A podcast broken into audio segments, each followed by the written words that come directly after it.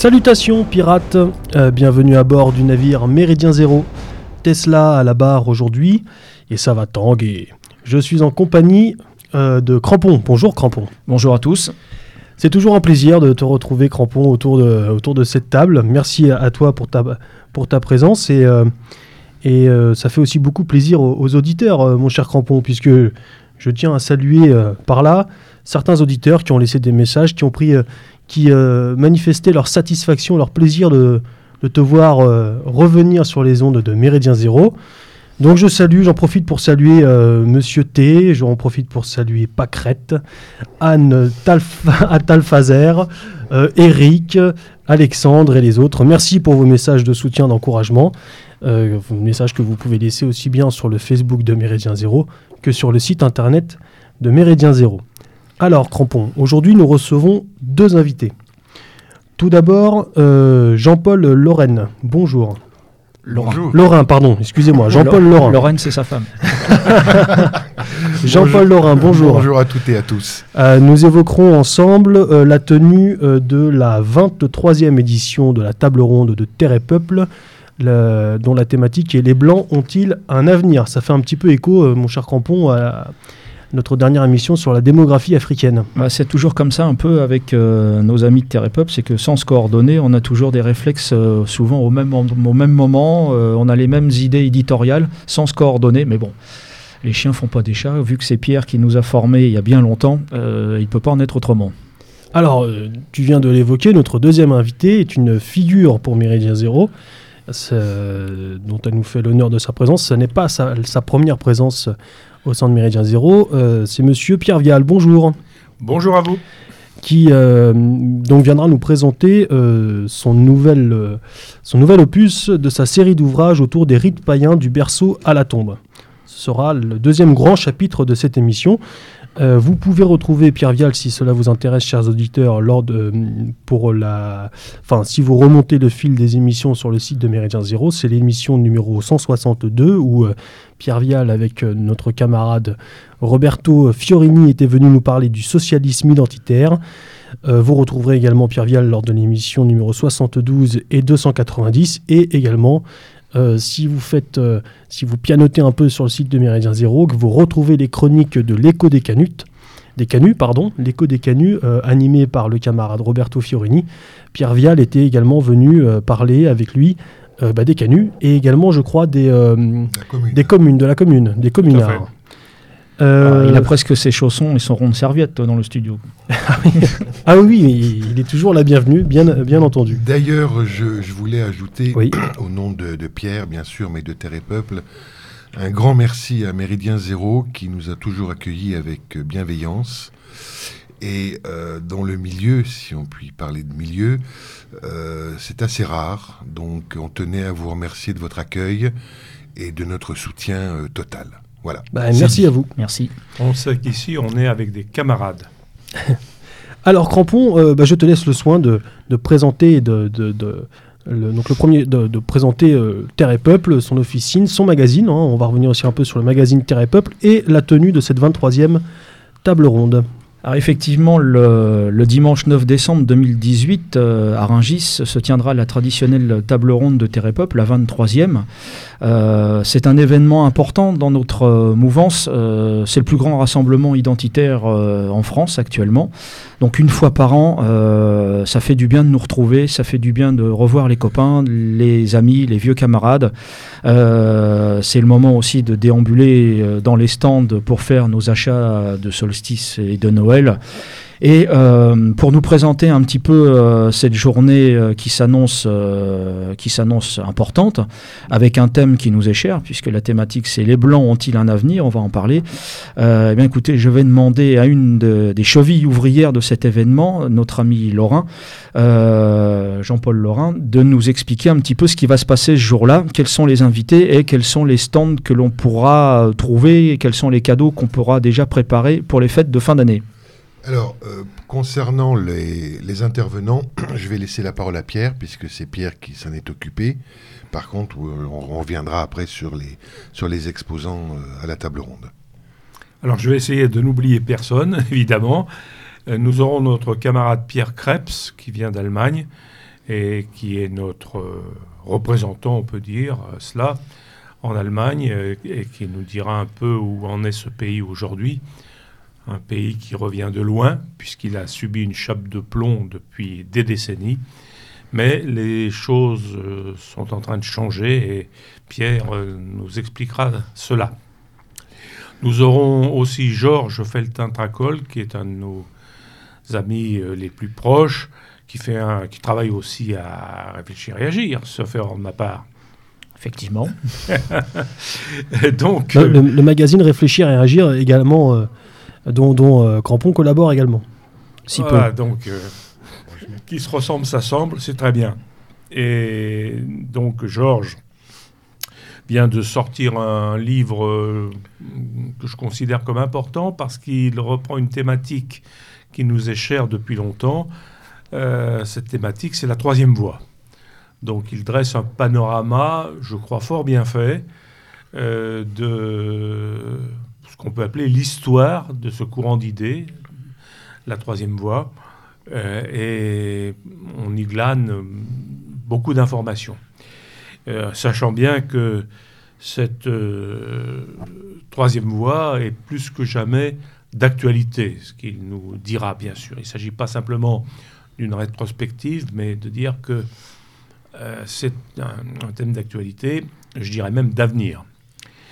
Et puis nous aurons un groupe très sympathique, largement féminin, mais pas seulement, qui s'appelle les Brigandes, euh, et qui viendra faire un concert qui, je crois, va décoiffer un peu d'après ce que, ce que j'en sais. Euh, il y aura aussi, euh, si j'avais la liste sous les yeux, ça m'aiderait un peu. Merci. voilà, parfait. notre ami Alain Cagna, qui viendra nous dire en quoi la démographie vous parliez à l'instant de démographie, eh bien, en quoi la démographie est une question déterminante par rapport au sujet que nous avons choisi cette année pour la table ronde. Les Blancs ont-ils un avenir? Ils auront un avenir s'ils ont des enfants. Et ça, Alain nous expliquera en quoi il y a là une vraie question aujourd'hui, parce que le problème, c'est que les Européens ne font plus, en tout cas plus assez d'enfants. Et puis, euh, nous aurons un représentant du bastion social qui viendra aussi euh, nous expliquer le sens des entreprises de ce mouvement sympathique. Nous aurons un certain Eugène Crampon qui viendra représenter dignement la revue Réfléchir et Agir. Euh, vous êtes sûr de vous là? Je ne sais pas si c'est une bonne idée. Et donc. Euh, Il faudra écarter les brigandes, hein, on ne sait jamais.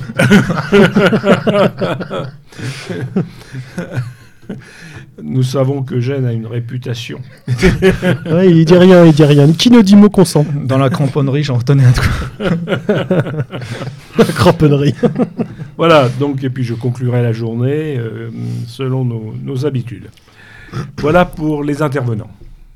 Pourquoi ce thème d'ailleurs? Eh bien, parce que malheureusement, ce thème euh, euh, domine, je crois, aujourd'hui euh, tout le questionnement qui peut exister sur la situation des peuples blancs. nous aurons l'occasion de voir en quoi elle est inquiétante, d'une façon parfois tragique. Je pense à, l'Afrique du Sud, mais pas seulement.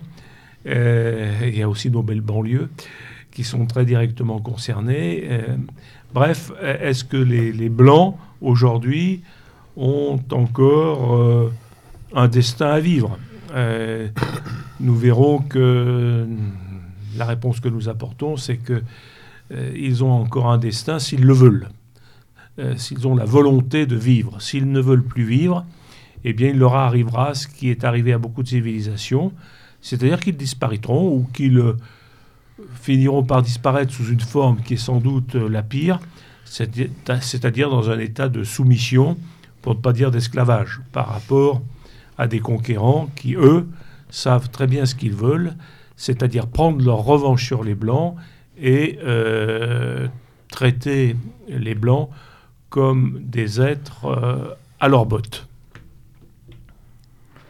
Mais ce, n'est pas tout. euh, dans, ce, dans cette table ronde, il y a également des comptoirs, un nombre de- d'artisans, de, euh, de, de personnes présentes que l'on peut rencontrer.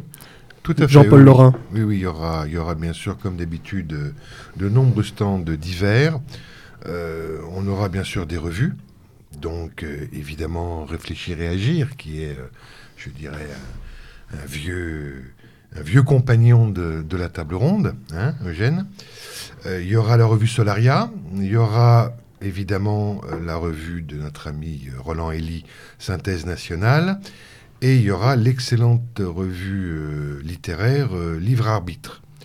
On aura aussi ben, évidemment des maisons d'édition. Il y aura Odaïsarn, qu'on ne présente pas.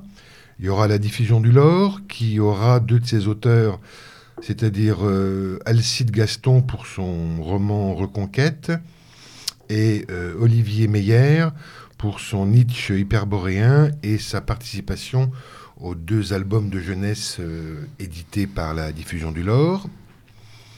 Euh, nous aurons le dessinateur Pinatel. Nous aurons euh, le retour aux sources, hein, excellente maison d'édition. Nous aurons aussi évidemment les bouquins de synthèse nationale de, de notre ami Roland. Il y aura le camarade Randa, donc avec ses différentes maisons d'édition. Il y aura une toute nouvelle maison d'édition qui s'appelle Versipellis. Je vous laisserai découvrir leurs ouvrages. Et euh, nous aurons aussi le plaisir euh, d'accueillir déjà depuis 2-3 ans les deux sœurs Cindy et Laura qui euh, font un travail magnifique en BD avec leur, euh, leur BD sur les Vikings, qui est absolument superbe. Oui. Et je crois qu'on aura un nouveau tome euh, à la table ronde. Donc, euh, Elles étaient d'ailleurs venues ici à ce micro euh, nous parler de, oui, avec leur père. leur je bande crois. dessinée, Oui, tout à fait. Tout à fait, oui, oui, lors sont- d'une émission précédente. Oui, oui, ils sont, ils sont, ils sont terribles. Alors, on aura aussi des associations amies. Évidemment, les amis de Jean Mabir. Euh, nous avons les amis de De Grelle. Nous avons alors nos amis suisses de résistance euh, helvétique Qui font des très bons bouquins aussi. qui font de très bons bouquins, oui. Nous avons évidemment le Bastion social, le Cercle fran- franco-hispanique et euh, l'ADMP. Mais il y aura aussi des livres, donc des bouquinistes. Alors il y aura, euh, j'allais dire Facta, mais bon, comme il représente tellement pour moi Facta, euh, qui malheureusement n'existe plus, mais il y aura Vincent, donc l'ancien euh, l'ancien vendeur, l'ancien employé, l'ancien l'ancien organisateur de la librairie Facta, qui sera là, Collaborateur Euh. de la revue Faits et Documents, incontournable aussi. incontournable exactement, qui sera d'ailleurs aussi présent. Euh, et ben, c'est un certain nombre d'amis euh, pourront le pourra le voir pour bah, lui demander le pourquoi du comment de son absence euh, à la nouvelle librairie. Je pense qu'ils seront édifiés. Mais il aura, il aura un comptoir ou pas avec Il aura un stand. Il aura un stand. Non, non, Lord de Tesla, c'est pas un comptoir, on vend pas de vin. Oui, mais le stand est un mot Il anglais. a tout le temps soif. euh, Ah oui, bon, bah, C'est un mot anglais que j'évite d'éviter. Je- je- je- il me semble que. euh, On dit comptoir. Le palier. Oui, Ouais, c'est bon, comptoir. bah, mais écoute, je peux me tromper tu- après tout. hein, je peux me tromper. comme tu veux.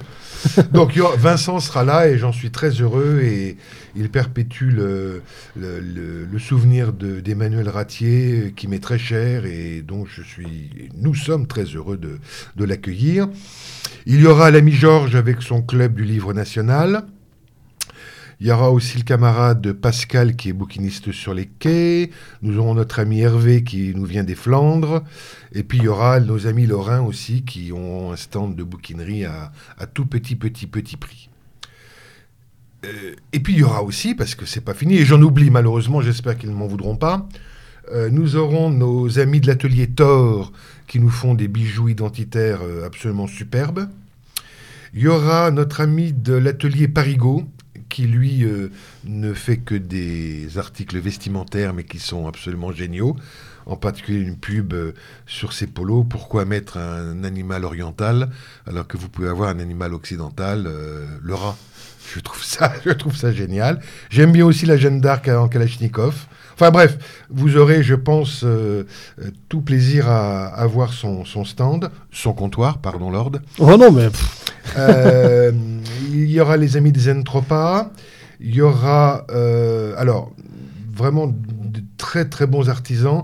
C'est Art et Terre euh, d'Europe qui font de la terre cuite et de la, et de la porcelaine.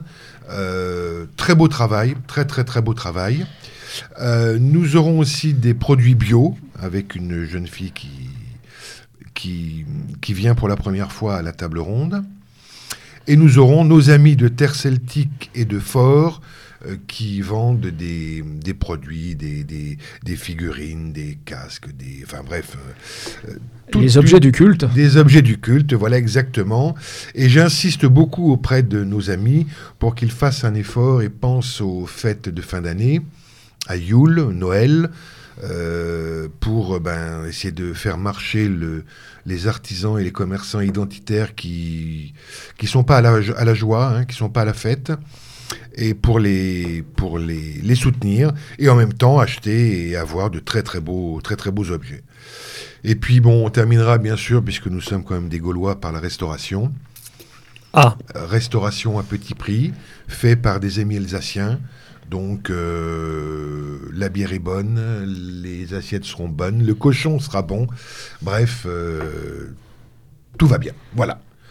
Donc n'hésitez pas, venez et si le thème euh, vous passionne pas ou si vous n'êtes pas, euh, euh, comment dirais-je, passionné par des débats, venez soutenir nos artisans. Ils ont, ils le méritent et vous ne serez pas déçus. et alors on vient où alors? Peut-on donner le lieu, l'adresse? Tout à fait, tout à fait. Alors, ça a lieu à l'espace Jean Monnet, euh, 47 rue des Soleils à Rungis. Alors, pour ceux qui voudraient y aller en métro, euh, il faut prendre la ligne 7, direction Villejuif Aragon.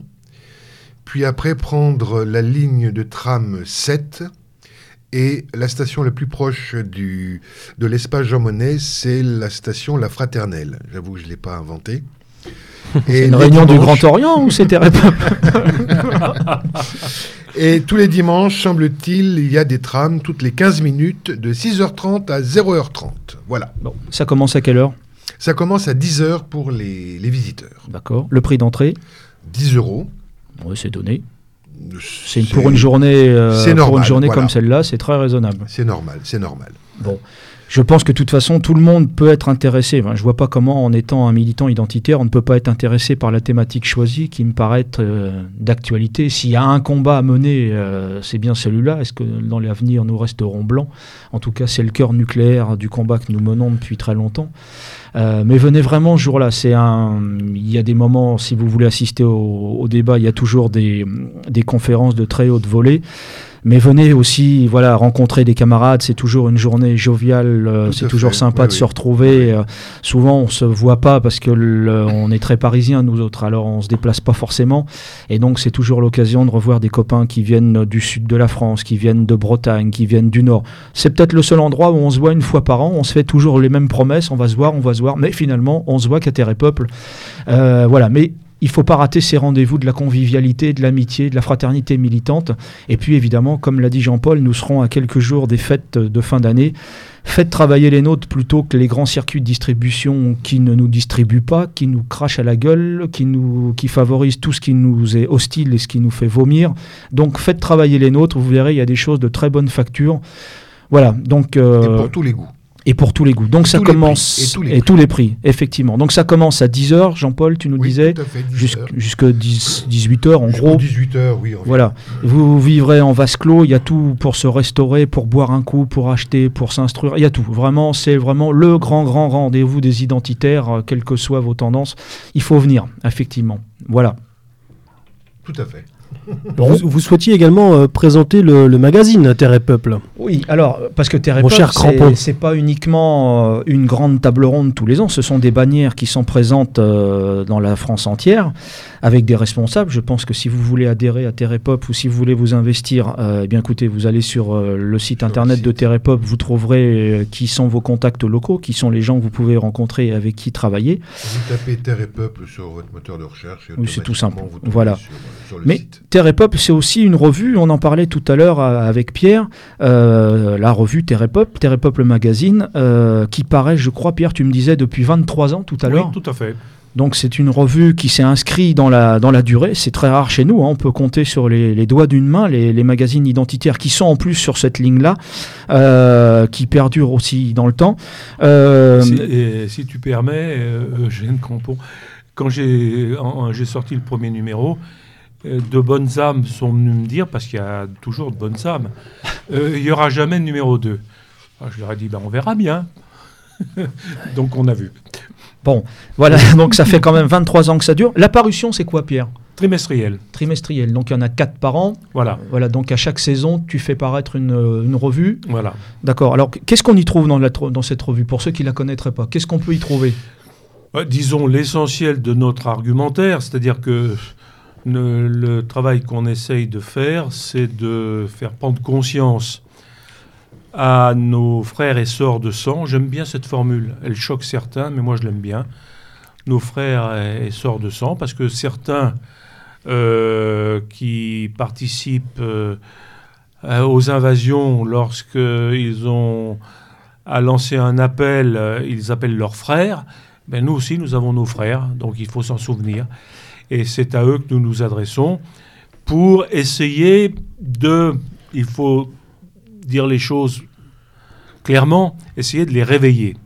Parce que le problème aujourd'hui des Européens, c'est que ils ont été complètement chloroformés par euh, euh, la civilisation que nous subissons, euh, qui est une civilisation matérialiste, individualiste, hédoniste, où le principe est simple, tout pour moi euh, et rien pour les autres. Euh, ça, c'est parfaitement illustré par euh, la philosophie, si on peut parler de philosophie en l'occurrence, d'un certain Macron. C'est très exactement ce qu'il préconise à sa façon. Et euh, notre préoccupation, c'est de dire aux gens qui veulent bien nous lire ou nous écouter, euh, non, la solution n'est pas de s'isoler dans son coin, de se replier, de faire comme si euh, il n'y avait que vous sur Terre. Il faut refuser le nombrilisme. Il faut se tourner vers ceux qui ont même origine, même racine que vous, pour euh, pouvoir engager un combat qui aujourd'hui, et c'est tout le thème d'ailleurs de notre prochaine table ronde, qui aujourd'hui est un combat de survie. La question pour les Blancs, elle est malheureusement très simple. Veulent-ils ou non survivre Alors, dans notre revue, nous essayons de leur donner toutes les bonnes raisons qu'il y a à essayer de survivre. Et ce qu'il faut faire pour cela, c'est-à-dire tout simplement se battre. Alors, d'un point de vue pratique, donc, dans chaque revue, comme le, disait Pierre, il y a un dossier. Donc, sur un thème, hein, sur un thème précis. Pour le dernier, album, le dernier magazine, donc, c'est Identité et communautarisme. Donc, ça, c'est le, le- les pages centrales, c'est ce que disait Pierre, c'est l'argumentaire, c'est le, voilà, c'est le, le- noyau de la, de la revue. Et puis après, on a d'autres euh, d'autres rubriques. Donc bien sûr une rubrique de, de critique littéraire, enfin de, de livres, livres et BD, quelques, quelques informations un peu épars euh, sur des thèmes D'actualité, euh, hein. d'actualité. Mhm.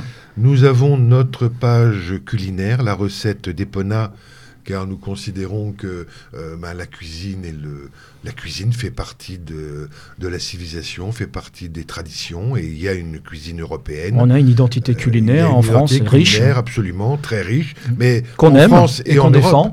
En France et en Europe, hein, Ouais, donc il ouais. n'y a pas de souci. Donc il y a, il y a cette page, euh, cette page avec un petit mot explicatif à chaque fois.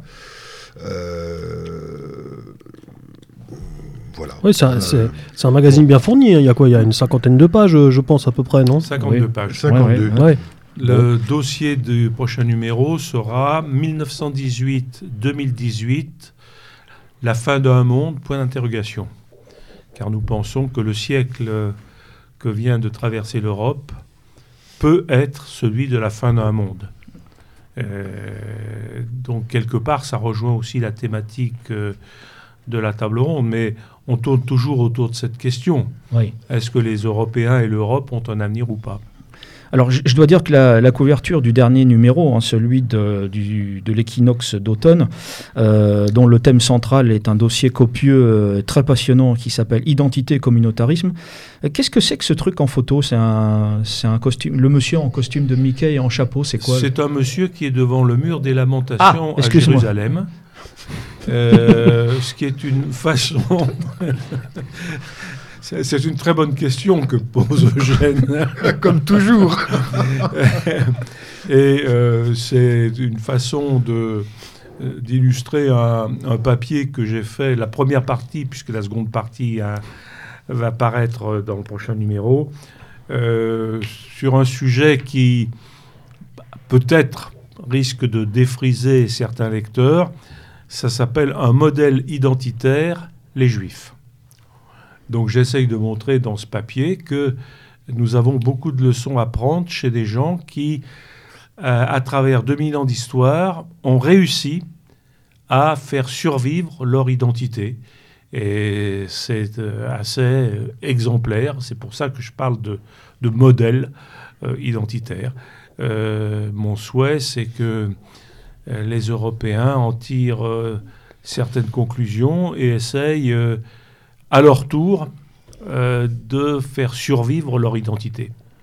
Rassure-moi, tu vas pas nous demander de nous convertir au judaïsme euh, Non, je pense pas, parce que je crois que le judaïsme a toute sa place dans la vie d'un peuple euh, qui s'appelle les Juifs.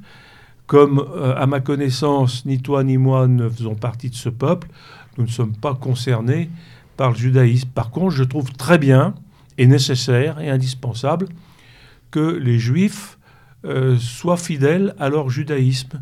Car euh, de la même façon je trouve très bien que les musulmans soient fidèles à l'islam. Moi, je ne fais pas partie de ces gens euh, qui sont souvent des proches de la débilité mentale, qui disent que les musulmans se convertissent au christianisme et tout sera réglé, il n'y aura plus de problème ce qui est d'une absurdité totale. D'abord parce que les musulmans n'ont aucune envie de se convertir au christianisme et que même s'il y en a quelques-uns, ça ne règle pas la question. Parce que euh, un arabe, qu'il soit musulman ou chrétien, reste un arabe. Bien. C'est l'idée d'une terre un peuple. Voilà. On va dire ça comme finalement. Voilà. Une terre un peuple, tout, simplement. Et, et, tout ira bien. Si chacun, on peut toujours rêver, mais euh, si partout sur la surface de la planète, euh, tous les peuples arrivaient à se mettre euh, cette nécessité dans la tête, une terre, un peuple, peut-être que les choses deviendraient plus faciles. On pourrait discuter entre peuples qui sont différents et qui doivent le rester, parce que une de nos grandes préoccupations, pour ne pas dire hantise, c'est précisément ce mouvement qui consiste à vouloir aligner tous les individus et tous les peuples sur le même modèle. Euh, de faire une seule humanité. D'ailleurs, euh, euh, je ne sais pas trop, ce que c'est que l'humanité, je ne l'ai jamais rencontré. Par contre, des hommes, oui, ça existe, qui ont chacun leur spécificité, leur identité, et il faut que cela reste ainsi et que ceux qui ont, sont tentés de perdre leur identité renoncent à cela. Moi, je ne souhaite pas du tout que les gens venus d'Afrique se transforment, se transforment en, en, en, simili-européens parce qu'ils auront mis euh, un costume trois pièces avec un attaché-caisse à la main. Euh, non, sûrement pas. Bien. Eh bien, écoutez, euh, on va passer à. Est-ce que, est que tu veux observer une pause musicale avant, avant de, parler de l'ouvrage On va faire une petite euh, pause musicale avant de rentrer dans le, nous aussi le, gros du dossier, euh, les rites païens du berceau à la tombe. Alors, euh, oui, parce que euh, Pierre Vial nous parlait de, des identités des peuples. Eh bien, euh, à travers son ouvrage, nous allons développer un petit peu l'identité du peuple européen, puisque nous reviendrons juste après cette pause musicale sur le dernier ouvrage de Pierre Vial, Rite païen du berceau à la tombe. mais alors moi, je vous ai concocté comme petite pause musicale, mon cher Crampon. Euh, Vas-y, Fais-moi peur. Je, voulais, euh, je, je vous, je vous propose un morceau de, de- de- d'un groupe qui s'appelle Ultimatum, un groupe des années euh, fin des années 90, début 2000. L'album s'appelle l'album s'appelle Jeune et européen. C'est le premier titre de l'album, c'est le prélude, tout simplement. Euh, c'est un album que je vous invite vraiment à, à découvrir, qui est un petit peu difficile au départ. Il est di- c'est difficile de se mettre dedans. En tout cas, ça a été pour ma part, ça a été cette problématique-là, et je sais que ça a été la même problématique pour d'autres personnes. Il faut l'écouter plusieurs fois, mais une fois qu'on est rentré vraiment dans, l'album, dans l'énergie de l'album, et qu'on comprend euh, vraiment bien euh, son, son essence, c'est un très très bon al- album qui euh, mm, propose des thématiques euh, et des sujets qui ne sont pas souvent abordés dans notre, dans notre mouvance. Je pense notamment au vaccin, je pense à la marche, la contemplation, ce, genre de choses-là. Il y a également une reprise de l'œuvre musicale, une reprise musicale de l'œuvre de Tolkien à l'intérieur. Euh, donc je vous invite vraiment à découvrir cet album. Euh, le morceau là que, nous allons entendre n'est pas très long, donc euh, vous pouvez l'écouter vraiment jusqu'au bout. Et on se retrouve tout de suite après pour évoquer l'ouvrage de Pierre Vial. Nous vous laissons en compagnie d'Ultimatum, jeune et européen.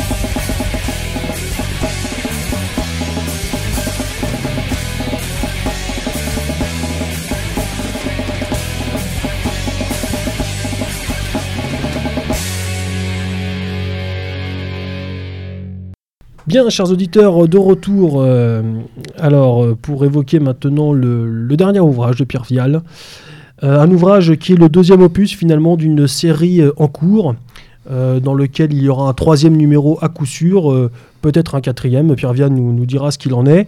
Cet ouvrage s'appelle Rite païen du berceau à la tombe. Le premier opus était de la naissance, naissance et petite enfance. Le deuxième opus est de l'enfance au mariage. hein. On s'aperçoit donc que ça suit un fil, chronologique. Euh, donc, rite païen du berceau à la tombe. Euh, Monsieur Vial, euh, pouvez-vous nous présenter un petit peu cet ouvrage? À moins que Crampon, tu aies une, une question peut-être d'introduction pour, pour Pierre Vial. euh, moi, ce que je voudrais dire, c'est que ça se présente. hein, c'est une. il y a deux tomes qui sont parus. Ils seront en vente évidemment euh, au comptoir de, de Terre et Peuple, le- à la table Oui. ronde. Euh, et euh, ça, ça se présente sous la forme. Faut, faut parler un peu de la forme du livre qui est original et qui est magnifique. Oui. Hein, c'est- Très, très belle mise en page. Voilà, super mise en page. Ça se présente sous la forme d'un album avec une iconographie qui est magnifique. Euh, des tableaux, des photos, etc. C'est euh, C'est vraiment bien, bien agencé, le livre est vraiment bien agencé. Les textes, on va en parler, je sais que Pierre a travaillé pendant très longtemps. C'est- Euh, plus qu'un livre, c'est vraiment un bel objet. Ouais, c'est un bel objet. Ça, c'est vraiment le cadeau idéal euh, pour les fêtes de fin d'année. Euh, là, je- vraiment, les, les deux tomes sont pas sécables. Il faut, il faut avoir les deux. Et alors, la question qu'on voulait vous poser, qu'on voulait te poser, Pierre, c'est qu'est-ce que quelle idée tu avais dans la tête pour faire paraître un, ouvrage comme ça qui paraît essentiel et qui, dans notre combat identitaire, manquait peut-être? Oh, tout simplement, euh, le constat que j'ai pu faire au fil des années, parce que ça fait déjà quelque temps que je m'active, euh, euh, hélas, ça me renvoie à mon âge qui devient canonique, mais tant pis. Donc, le constat que j'ai pu faire, c'est que nous parlons, euh, nous, depuis euh, fort longtemps, de paganisme, puisque c'est au centre de notre conception du monde. Euh, il n'y a pas que cela, mais c'est une part importante. Mais je me suis dit à plusieurs reprises que ce terme de paganisme risquait fort de rester un peu théorique pour un certain nombre de gens et qu'il se posait à bon droit la question, mais qu'est-ce qu'on met derrière ce mot et qu'est-ce que ça implique pour nous? Parce que c'est ça finalement qui est important. Quand on s'adresse à des gens, il faut se dire en quoi ils, ils, vont être concernés, en quoi ils vont se sentir concernés. Donc j'ai voulu montrer que dans la vie quotidienne des femmes et des hommes de notre peuple, euh, le paganisme est présent sous bien des formes, parfois euh, apparemment banales et euh, qu'il y a un aspect, c'est pour ça qu'il y a eu un premier volume qui s'appelait Fête païenne des quatre saisons. Oui, ça, c'est ça, c'est. excusez-moi, je vous interromps. C'est un ouvrage donc qui vient en complémentarité de, de, des ouvrages dont nous sommes en train de parler. Fête païenne des quatre saisons, dans lequel vous retracez donc toutes les fêtes oui. des saisonnales. Il est sorti avant donc les deux autres dont nous allons parler aujourd'hui. 2008. Et parce que je, je voulais montrer en quoi euh, la, le déroulement de l'année était marqué, était rythmé depuis toujours par un certain nombre euh, de dates euh, hautement symboliques, concernant essentiellement d'ailleurs le déroulement des saisons, puisque une des caractéristiques du paganisme, c'est d'être basé sur euh, la vie de la terre, sur la vie de la nature, et euh, une de nos ambitions, c'est de dire aux gens d'aujourd'hui, il faut essayer de se remettre dans la peau de nos anciens qui, eux, savaient parfaitement tout cela, ils n'avaient même pas besoin de le dire, puisque pour eux c'était une évidence, qui vivaient au rythme des saisons.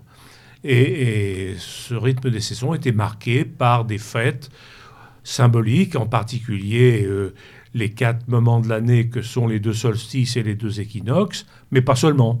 Par exemple, la Samin, nous venons il y a quelques jours de célébrer la Samin. La Samin, c'est une, très vieille fête celtique euh, qui a été christianisée lorsque l'Église a pris en main les peuples d'Europe pour euh, en faire la Toussaint. Mais euh, derrière euh, la christianisation, on retrouve le vieux fond païen. C'est ce qui d'ailleurs défrise beaucoup euh, l'Église catholique, mais aussi d'ailleurs les protestants. C'est de voir que, par exemple, avec toutes les dérives commerciales qui peuvent exister, mais ça c'est l'influence malheureusement de l'impérialisme yankee, au sujet d'Halloween. Halloween, au départ, c'est une fête toute simple euh, qui veut marquer ce qu'est la Samin. La Samin, c'est la rencontre des vivants et des morts, une fois par an. Et euh, il y a toute une thématique qui euh, plaît beaucoup aux enfants, qui est le fait d'agiter un certain nombre de figures censées leur faire peur, mais en fait, ils n'en ont pas si peur que cela, ça les amuse plutôt, et à travers donc euh, l'utilisation de citrouilles percées de trous avec des bougies à l'intérieur, etc. Euh, tout, tout, cela existe depuis fort longtemps, et je suis très heureux de voir dans certains villages, parce que évidemment les villes, les grandes villes ne sont pas concernées, mais dans certains villages de différentes régions de France, euh, des, des enfants et, et surtout des, des instituteurs qui ont encore le souci de faire leur métier convenablement emmènent les enfants pour faire un tour du village, faire un cortège, une procession en chantant, en s'arrêtant devant chaque maison pour faire une petite aubade. Et évidemment, les habitants de la maison, s'ils savent vivre, et ils savent vivre, parce que dans les villages on sait vivre encore, euh, sortent pour donner quelques pièces de monnaie, quelques bonbons euh, aux enfants. Bon, c'est une espèce de, de récréation collective qui unit d'ailleurs, et c'est important, le monde des adultes et des enfants. Et j'aurai l'occasion de reparler des enfants tout à l'heure, mais c'est quelque chose qui est évidemment euh, central dans nos préoccupations. Euh, euh, si les, enfants comprennent un certain nombre de choses, ensuite on peut espérer avoir des adultes qui eux-mêmes comprendront un certain nombre de choses. Et Est-ce que tu dirais que le paganisme, c'est une religion ou c'est plutôt une spiritualité ou une vision du sacré ou une sacralité particulière? C'est tout ça. Euh, c'est- une religion au sens originel du mot religion. Euh, religion, c'est ce qui relie. Euh, ça, ça vient du latin, comme beaucoup de mots en français. Ce qui relie. Euh, qui relie quoi à quoi? Eh bien, ce qui relie l'homme, l'être humain, au monde dans lequel il vit. Euh, et qui, normalement, doit l'aider à comprendre ce monde et à vivre en harmonie avec ce monde. C'est pourquoi, même si nous savons trop quelle dérive euh, a pu connaître et continue à connaître un mouvement comme le mouvement écologique, il y a dans la réaction écologique quelque chose de sain, qui est euh, le besoin de redonner sa dignité à la terre, à l'environnement, euh, et, de respecter euh, ce qui nous entoure. Ce qui a été complètement oublié, mais ça c'est la responsabilité d'une doctrine qui est un poison, qui s'appelle le capitalisme, qui pendant des générations et des générations a dit aux gens, mais la nature c'est fait pour être exploitée. Il y a d'ailleurs des mots qui ne trompent pas. Euh, dans le temps, il y avait des paysans. Aujourd'hui, on dit exploitant agricole, exploitant. Ça veut dire qu'il exploite, il exploite quoi? Ben, La terre qui le nourrit. Est-ce que l'objectif, c'est d'exploiter ou au contraire, c'est de reconnaître ce que la terre peut nous apporter, mais en la respectant et en la préservant? Donc, euh, il est clair que euh, y a toute une vision du monde qui est impliquée lorsqu'on parle de religion. C'est vrai pour toutes les religions d'ailleurs. Et euh, en ce qui nous concerne, on revient sur ce qu'on disait tout à l'heure, une terre, un peuple. Nous disons que chaque peuple a le droit d'avoir sa religion et, et qu'il faut respecter cela, que ça fait partie d'une identité. Euh, simplement, nous disons que nous voulons, nous, avoir le même droit que nous reconnaissons, que nous reconnaissons aux autres, c'est-à-dire le respect de ce que nous sommes. Et ce respect, il, passe par la religion, par le sacré, par la spiritualité. C'est pour cela que je réagis souvent très sévèrement, voire violemment, euh, aux gens que j'entends dire Ah bon, euh, vous êtes athée alors? Non, non, non, nous ne sommes pas athées.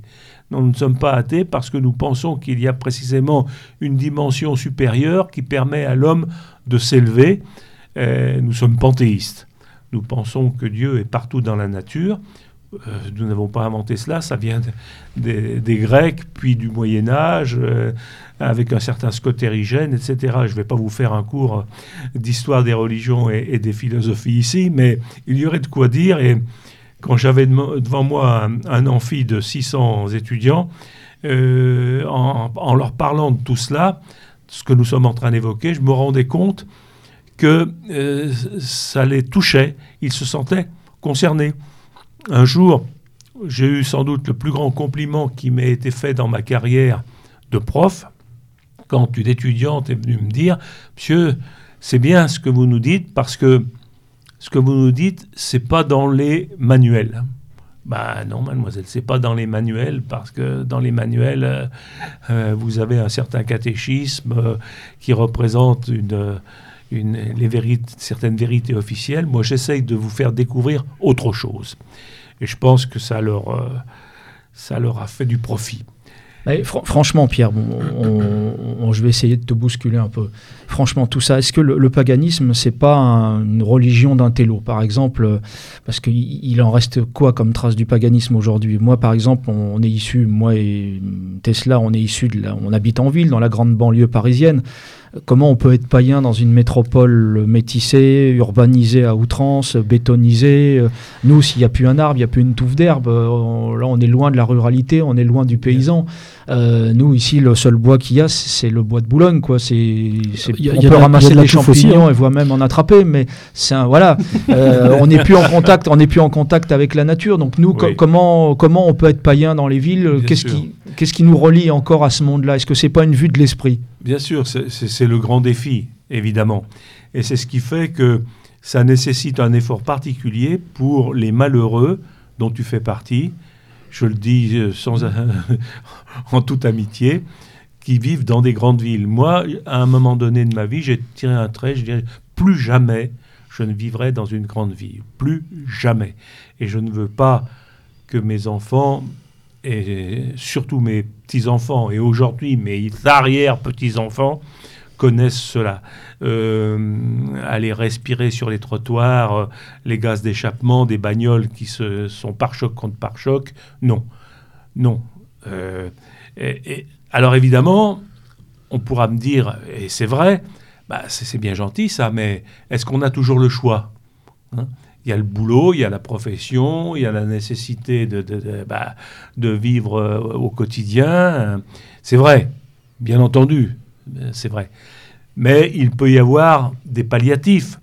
Rien n'empêche des citadins, et je vois quand même que c'est quelque chose qui a tendance à se répandre, de profiter par exemple d'une fin de semaine pour foutre le camp. Mais quand je dis foutre le camp, c'est- ça dit bien ce que ça veut dire, foutre le camp euh, du cadre où ils sont enfermés toute la semaine pour aller respirer.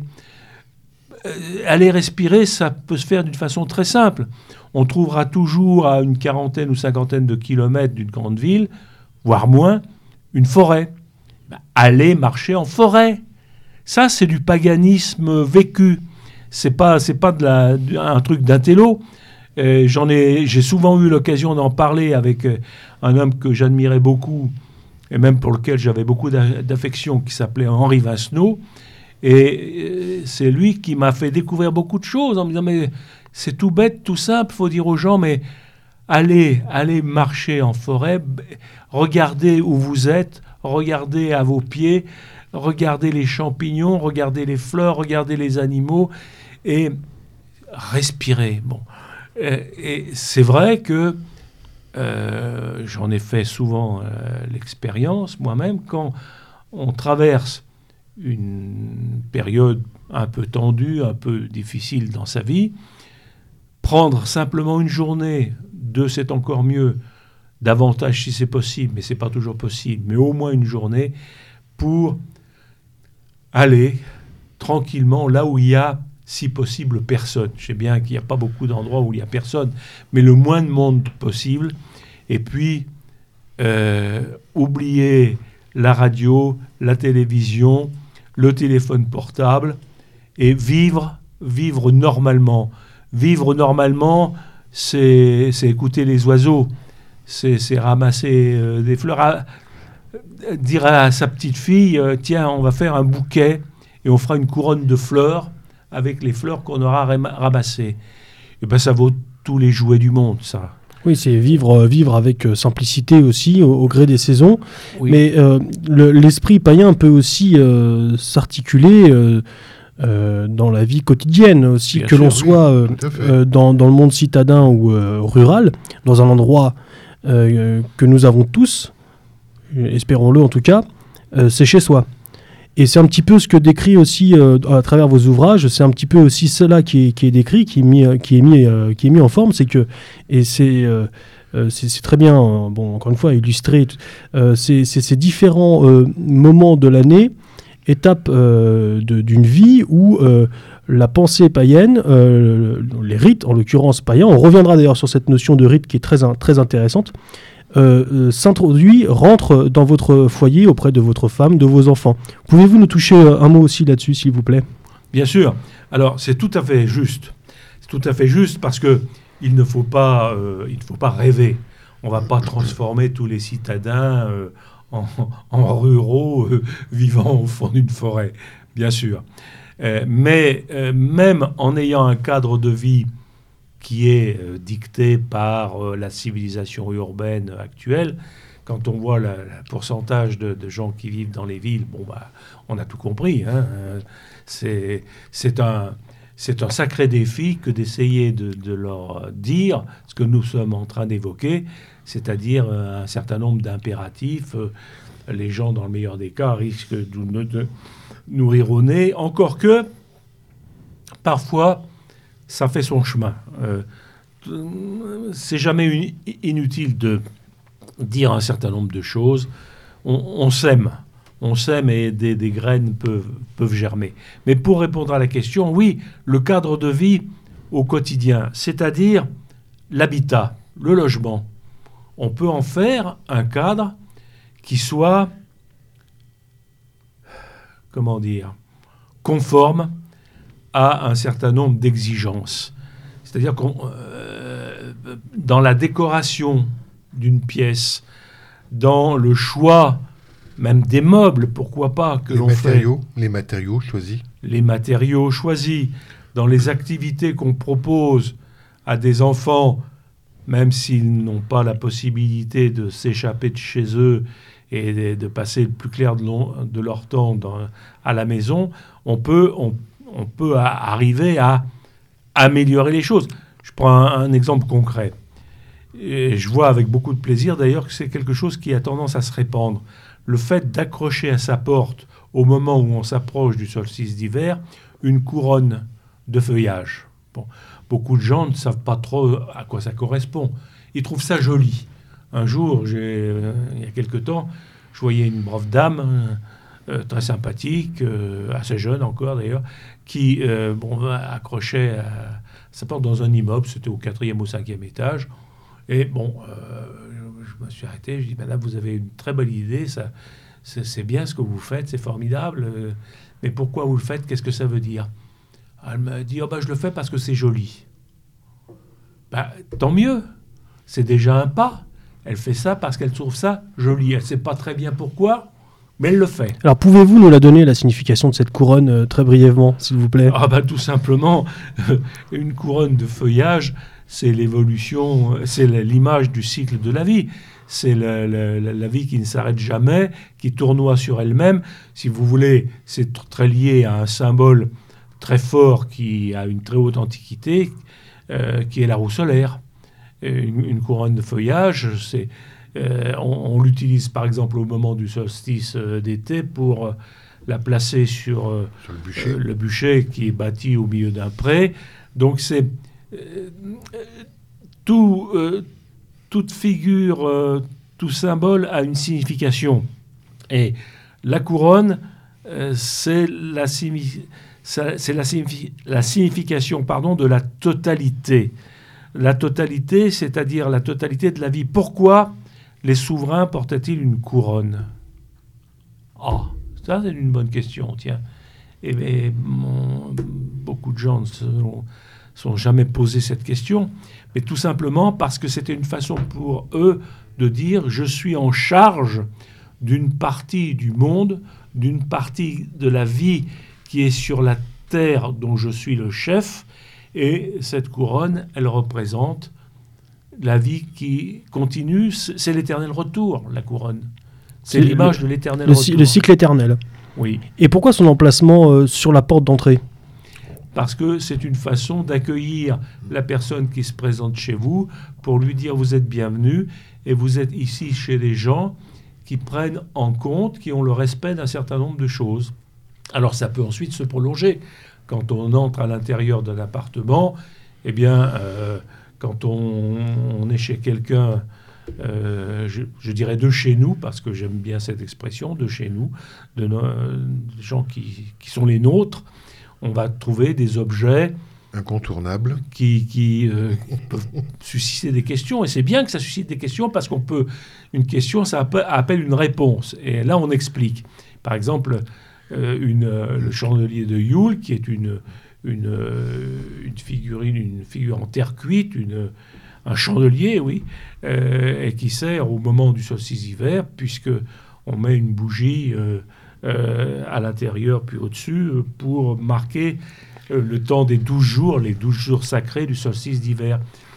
Autre chose de plus simple encore peut-être et de plus facile encore à expliquer, chez hum, beaucoup de- d'entre nous, il y a un endroit qu'on peut appeler, euh, si on veut, l'hôtel des ancêtres. Ça peut être quelque chose de très simple. Moi, c'est sur le manteau de ma cheminée. Euh, J'ai mis euh, les photos de, tous mes ascendants que j'ai pu retrouver. Et puis, à côté, une, une bougie. Et à l'anniversaire de tel ou tel grand-père, grand-mère, mort, aujourd'hui, bien sûr, j'allume la bougie et j'explique aux enfants qui sont là, puisque j'ai souvent dans ma maison des petits-enfants, des arrière-petits-enfants, une ribambelle. euh, et, eh ben, euh, grand-père, pourquoi tu fais ça? Eh ben, je vais vous expliquer pourquoi je fais ça. C'est parce qu'aujourd'hui, c'est le jour anniversaire de la naissance de tel grand-père qui est là en photo. Et alors, par exemple, toi, eh ben, le prénom que tu portes, euh, il peut avoir un lien avec tout ça. Si moi, je m'appelle Pierre Vial, c'est parce que mon grand-père paternel, qui est mort à la guerre de 14-18, s'appelait Pierre Vial. Et mon père a voulu, à travers moi, perpétuer euh, le souvenir de son père, qu'il a à peine connu, puisque mon grand-père est mort quand mon père avait 3 ans. Mais c'était une façon de dire, voilà, ça, ça continue, la, la lignée continue. Le sens de la lignée, c'est quelque chose pour nous de absolument fondamental. Et je plains infiniment les gens qui sont imperméables à ce genre de choses. Moi, je, parfois, je me fâche un peu quand j'entends des gens faire de grands discours sur euh, la nécessité de la famille, de la continuité, gna gna gna gna gna. Et il m'arrive parfois de me tourner vers l'intéressé et lui dire Dis donc, rappelle-moi, tu as combien d'enfants? Ah bah j'en ai pas. Moi, je lui dis bah alors tais-toi. Parle d'autre chose. Oui, mais tout le monde n'a pas forcément euh, vocation ou l'âme familiale. Oui, bah c'est dommage. C'est dommage parce que la, la famille, c'est la clé. C'est la clé pour nous de beaucoup de choses. Bah, De la survie, de la survie de la race. de- tout simplement. Et, et c'est aussi quand même le, le lieu de recours. euh, parce que je m'aperçois d'une chose, y compris dans ma propre famille, c'est que quand les gens ont des difficultés, ils sont quand même de se raccrocher à ce radeau qui s'appelle la famille. Et alors, juste, pardon, comment je. Mais alors, justement, donc cette famille, elle est au cœur de vos ouvrages euh, dont on parle aujourd'hui, puisque euh, à travers euh, donc le, le premier tome, le deuxième tome aujourd'hui et le troisième demain, vous prenez un petit peu par la main les, les parents, Oui. des parents qui voient leur enfant naître. Déjà, alors on parle pas trop dans ces ouvrages de la conception, mais déjà, on, on- on- on parle de la femme enceinte. Elle est On évoquée dans. suppose que les gens savent faire. Il y a déjà suffisamment d'ouvrages là-dessus. Euh, mais euh, en tout cas, euh, dans le premier ouvrage, déjà vous parlez de la femme enceinte. Oui. De voilà, là, déjà il y a- il y, a beaucoup de choses. Et petit à petit, vous, vous, emmenez- vous pour le deuxième ouvrage, vous vous allez jusqu'à euh, euh, donc de l'enfance, euh, donc de, du, du nouveau-né, enfin de, de- l'enfant, de, son enfance jusqu'au mariage. Oui. Il y a cette volonté de prendre par la main les, les futurs parents ou les actuels parents euh, pour leur donner des clés de, de- quoi d'éducation. C'est un peu moraliste ou est, quelle est cette volonté? Qu'est-ce que vous Je voulez faire à travers prendre ça? par la main, je dirais accompagner. Parce que euh, nous ne nous, nous- nous- nous reconnaissons pas le droit de faire les choses à la place des intéressés. Je vais prendre un- une illustration de ce que je suis en train de vous dire. Il m'est arrivé parfois au cours de ma vie de voir arriver euh, des amis, un, un- un jeune homme et une jeune fille, me disant On voudrait que tu nous maries. Euh, je dis Attendez, les enfants, euh, je suis pas un curé, moi. hein. J'ai j'ai pas à vous marier. Ce que je peux faire, et je vais le faire très volontiers, c'est vous expliquer ce que vous, tous les deux, vous pouvez faire pour avoir un mariage qui soit dans l'esprit de ce que nous apprécions, de ce que nous souhaitons. Je peux être un conseiller technique. Bon, disons voilà ce, qui est possible de faire. euh, mais ensuite, c'est vous qui choisissez. C'est vous qui, lorsqu'on vous propose de faire, puisque dans le, le deuxième euh, volume de cette euh, série Rite païen du berceau à la tombe, je propose un rituel de mariage. Euh, c'est un rituel qui a été euh, utilisé assez largement. euh, et là, du coup, effectivement, lorsque des gens sont venus me demander conseil, qu'est-ce qu'on peut faire ben, Je dis, ben, tenez, voilà, voilà ce que vous pouvez faire. Maintenant, vous voyez vous-même si ça vous convient. S'il y a des choses que vous voulez retrancher, vous les retranchez. S'il y a des choses que vous voulez ajouter, vous les ajoutez. C'est votre choix. C'est votre mariage à vous, c'est pas le mien. Mais alors, pour, pour revenir sur l'exemple du rituel, euh, du rite euh, du mariage, Oui. tout- toutes ces informations-là, vous viennent d'où? Est-ce que c'est pas un petit peu romancé? Est-ce que euh, c'est votre imaginaire ou vraiment il y a des... euh, Alors j'irai plus loin parce que j'entendais une fois euh, un- quelqu'un que tu as bien connu mais qui a une autre sensibilité qui s'appelle Bernard Anthony dont on connaît le, Oui. dont on connaît le- la sensibilité, bon, Oui, catholique traditionnel, je dirais pas traditionnaliste, mais traditionnel, qui disait oui, bah, tout ça c'est bien gentil, mais enfin les rites païens dont vous parlez, etc., c'est un peu, euh, c'était son terme, hein, c'était un peu du paganisme surimiste, c'est-à-dire c'est des rites, y a eu, bon, bah, ça a été brisé pendant des siècles, on ne les connaît pas, on les connaît plus et on les a réinventés, donc ce- c'est pas des, trucs qui sont installés dans le temps, dans la durée, donc c'est des trucs un peu reconstitués, etc. Qu'est-ce qu'on peut répondre à ça? Oh, ben, c'est très facile.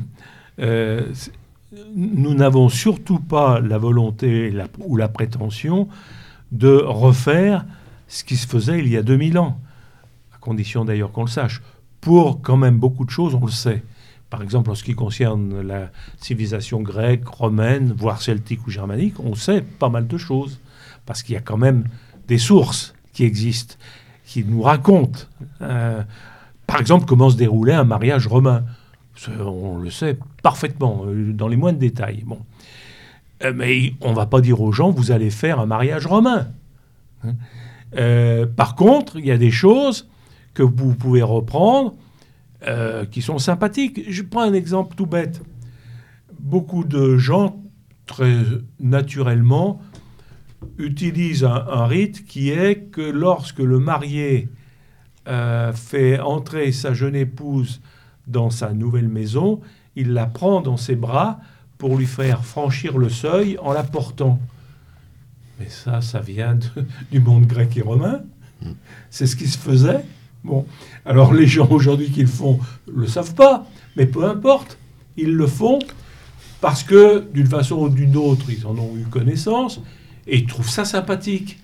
Et nous, notre travail, quand nous le pouvons, c'est de leur dire quand même derrière tout ça, il y a une signification, il y a des choses.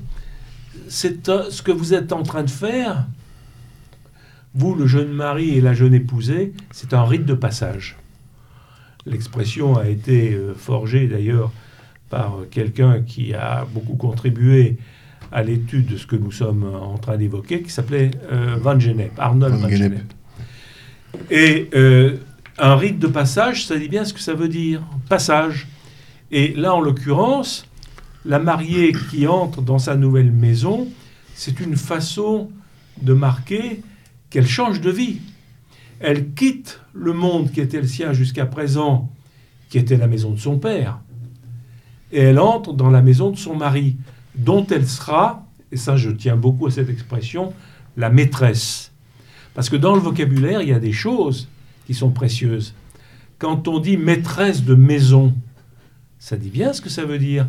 Moi, il m'est arrivé parfois de dire à quelqu'un qui venait, me- un artisan, ou je viens vous voir pour faire telle chose dans votre maison. Dis non, non, voyez la maîtresse de maison. La maison, c'est son domaine, c'est elle qui décide, c'est pas moi. À l'extérieur, oui, moi je décide. Mais à l'intérieur, c'est elle. Mais ça, ça fait écho à votre ami donc euh, euh, Henri Vincenot, qui disait que les femmes à l'époque avaient toutes les clés, les clés du buffet, Bien les sûr. clés de la maison, Bien les sûr. clés du coffre et donc des économies. Et en cela, elle était aussi, en cela, la maîtresse de la maison. Bien sûr, dans les- le rituel du mariage que j'ai mis dans le bouquin, il est dit qu'un des cadeaux que reçoit la mariée de son époux, c'est un trousseau de clés, les, les clés de la maison. Désormais, c'est elle qui euh, en, en décide. Euh, Et elle aussi, je crois, offre quelque chose à son époux. Ah oui, elle offre euh, normalement une dague, ou un poignard, ou au, mo- au moins un beau couteau. C'est une façon de dire tu es le, tu es le chasseur, tu es le guerrier. Euh, il va falloir rapporter le gibier pour euh, pouvoir manger. Bon, c'est une image, mais bon, quand même. Les soirs où je rentrerai bourré, tu vas t'en souvenir. Mais c'est aussi C'est du vécu, ça, Eugène. C'est- C'est aussi une façon de dire ton boulot, c'est de protéger la maison et ceux qui sont dedans, c'est-à-dire moi, ta femme et nos enfants. Ça, c'est ton boulot. Au risque de ta vie, peut-être, mais ça fait partie du jeu.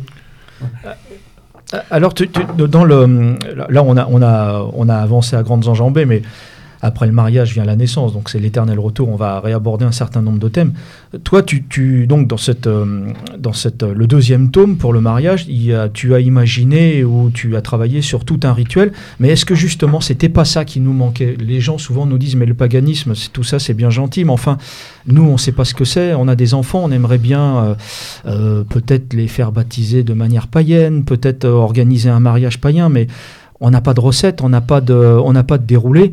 Euh, Est-ce que tu penses que c'est pas ça qui nous a, qui nuit aussi? Il y y a que l'Église qui a un rituel serré et immuable depuis des millénaires, mais nous, nous n'avions rien jusqu'ici. C'est peut-être pour ça aussi qu'on incarne, on n'incarnait pas forcément quelque chose de. C'est ce qui manquait. C'est ce qui manquait, alors que quand même, il y a des gens qui retrouvaient de façon un peu spontanée un certain nombre de choses. Mais ce qui manquait, c'était une certaine organisation, effectivement, de ces rituels. Et euh, tu viens de parler du baptême. Nous, euh, le baptême, on ne connaît pas, mes enfants ne sont pas baptisés. Mais ce que nous connaissons, c'est la présentation des enfants à la communauté. Il y a une grande fête qui est organisée, qui peut se faire d'ailleurs une fois par an au printemps, pas forcément, on peut en faire plusieurs, où plusieurs couples viennent pour présenter l'enfant qui est né dans, dans l'année, et avec tout un, tout un petit cérémonial très simple, mais qui est axé sur euh, la reconnaissance de l'enfant. Euh, et ça, on ne l'a pas inventé, ça existait en Grèce et à Rome, hein, où moi j'ai repris dans euh, la description de cette présentation de l'enfant, un rite qui était pratiqué dans l'Antiquité très naturellement, c'est que le père montrait qu'il reconnaissait l'enfant comme le sien devant toute la famille et les amis réunis, hein, parce que c'était un témoignage, il le prenait, il le mettait sur son genou. Là, ça voulait dire, oui, ce gosse est le mien, Je le re- ah, car ça a son importance. On sait en principe toujours qui est la mère, le père. Donc, T'en as eu beaucoup sur tes genoux, Crampon, ou pas Trois seulement. Ah, seulement hein Et donc, donc, il est très important que le père apporte sa garantie pour dire oui, c'est c'est mon gosse. Alors, je- trouve que ce que tu dis, c'est important, Pierre, parce que, bon, pour l'avoir vécu mm, de manière proche, puisque je l'ai fait pour ma deuxième fille, euh, ça s'est passé en province. Je le raconte parce que au début, c'était ça faisait un peu marrer tout le monde dans les familles quand j'ai dit on fera la présentation d'un enfant à la communauté. J'ai tout entendu. hein. Ah bon, tu vas monter dans un arbre, cueillir du gui, euh, les cousins déconneurs, c'est ah bon, on va se frotter le gland contre le chêne. Enfin bon, j'ai tout entendu. hein. Et finalement, euh, ça s'est passé de la façon suivante. Euh, bon, mon, mon épouse a voulu faire baptiser. Mon épouse est catholique. hein. Elle a voulu faire baptiser la petite, ma deuxième fille Eugénie, dans une petite église romane en province. Dis d'accord, mais après on va faire un- on va faire ce que j'ai envie de faire moi, la présentation d'un enfant à la communauté. On va aller dans une petite clairière à côté de l'église. Euh, on est allé le long d'un chêne. euh, C'était le terrain d'un ami à moi qui était président de chasse. Et euh, on a fait un- tout un rituel qui a duré une bonne vingtaine de minutes, et qui s'est passé de la façon suivante. J'ai expliqué, parce qu'il faut le faire sérieusement, il faut être convaincu de ce qu'on fait, et les gens adhèrent. Il ne faut pas croire que Bien ça leur sûr. parle pas hein, quand on Bien dit les mots. hein. J'ai expliqué ce que c'était que la redemandent. Effectivement. Donc, je leur ai expliqué ce que c'était que la présentation d'un enfant dans la communauté. C'était un rite euh, mil- multimillénaire. Un enfant était accepté dans une famille quand il était présenté officiellement aux membres de la famille ou aux amis. Ensuite, si je m'en souviens bien, dans un carré de lin blanc, j'ai présenté la petite au soleil, puisque c'était l'astre de vie. C'est l'astre qui va rythmer sa vie, euh, qui va rythmer le- cours de sa vie. Puis j'ai expliqué la, la genèse de son prénom. Bon, elle s'appelle Eugénie. J'ai expliqué à quoi ça faisait référence, pourquoi on avait choisi ce prénom. Euh, et puis on a fait, on a récité une partie de l'arbre généalogique qui était ses arrière-grands-parents, ses parents, enfin ses, grands-parents, ses parents, etc. Et puis euh, son parrain euh, lui a remis une rune, il a expliqué la signification de la rune, et puis enfin, à la fin de la cérémonie, au bout de 20 minutes, eh bien, on- tous euh, dans les bois, on a bu un coup d'hydromel, parce que c'est comme ça, c'est comme ça chez les Gaulois, on finit toujours un verre à la main. Et ben, je peux vous dire que j'ai pas eu quelqu'un qui m'a dit à la fin de la cérémonie, on était une 60-70, euh, les, les amis, la famille, tout le monde est venu me voir pour me, enfin, était enchanté euh, d'avoir découvert ça, d'avoir euh, ça avait suscité quelques échos chez eux hein, quand on leur parle de bah voilà c'est un c'est quelque chose d'identitaire c'est des rites qui sont immuables on n'a pas besoin d'être agressif envers d'autres spiritualités d'autres pas. Et moi je peux vous dire qu'à la fin on passait pas forcément pour des hurluberlus. Et d'ailleurs quand on reparle encore de, de cette journée les gens se souviennent plus enfin me parlent jamais de la cérémonie qu'il y a eu à l'église mais me parlent toujours de la cérémonie qu'on a fait dans les bois de manière très simple. Voilà. Donc je dis pas que c'est une recette miracle, mais je pense que les gens ça les intéresse, ça les intéresse, ça fait écho. Il y a un certain nombre de choses chez eux qui font écho. Voilà. Jean-Paul, est-ce que toi ce sont des rites qui t'intéressent? Est-ce que ce sont des rites que tu as vécu toi aussi? Vécu en tant qu'enfant, non, bien sûr.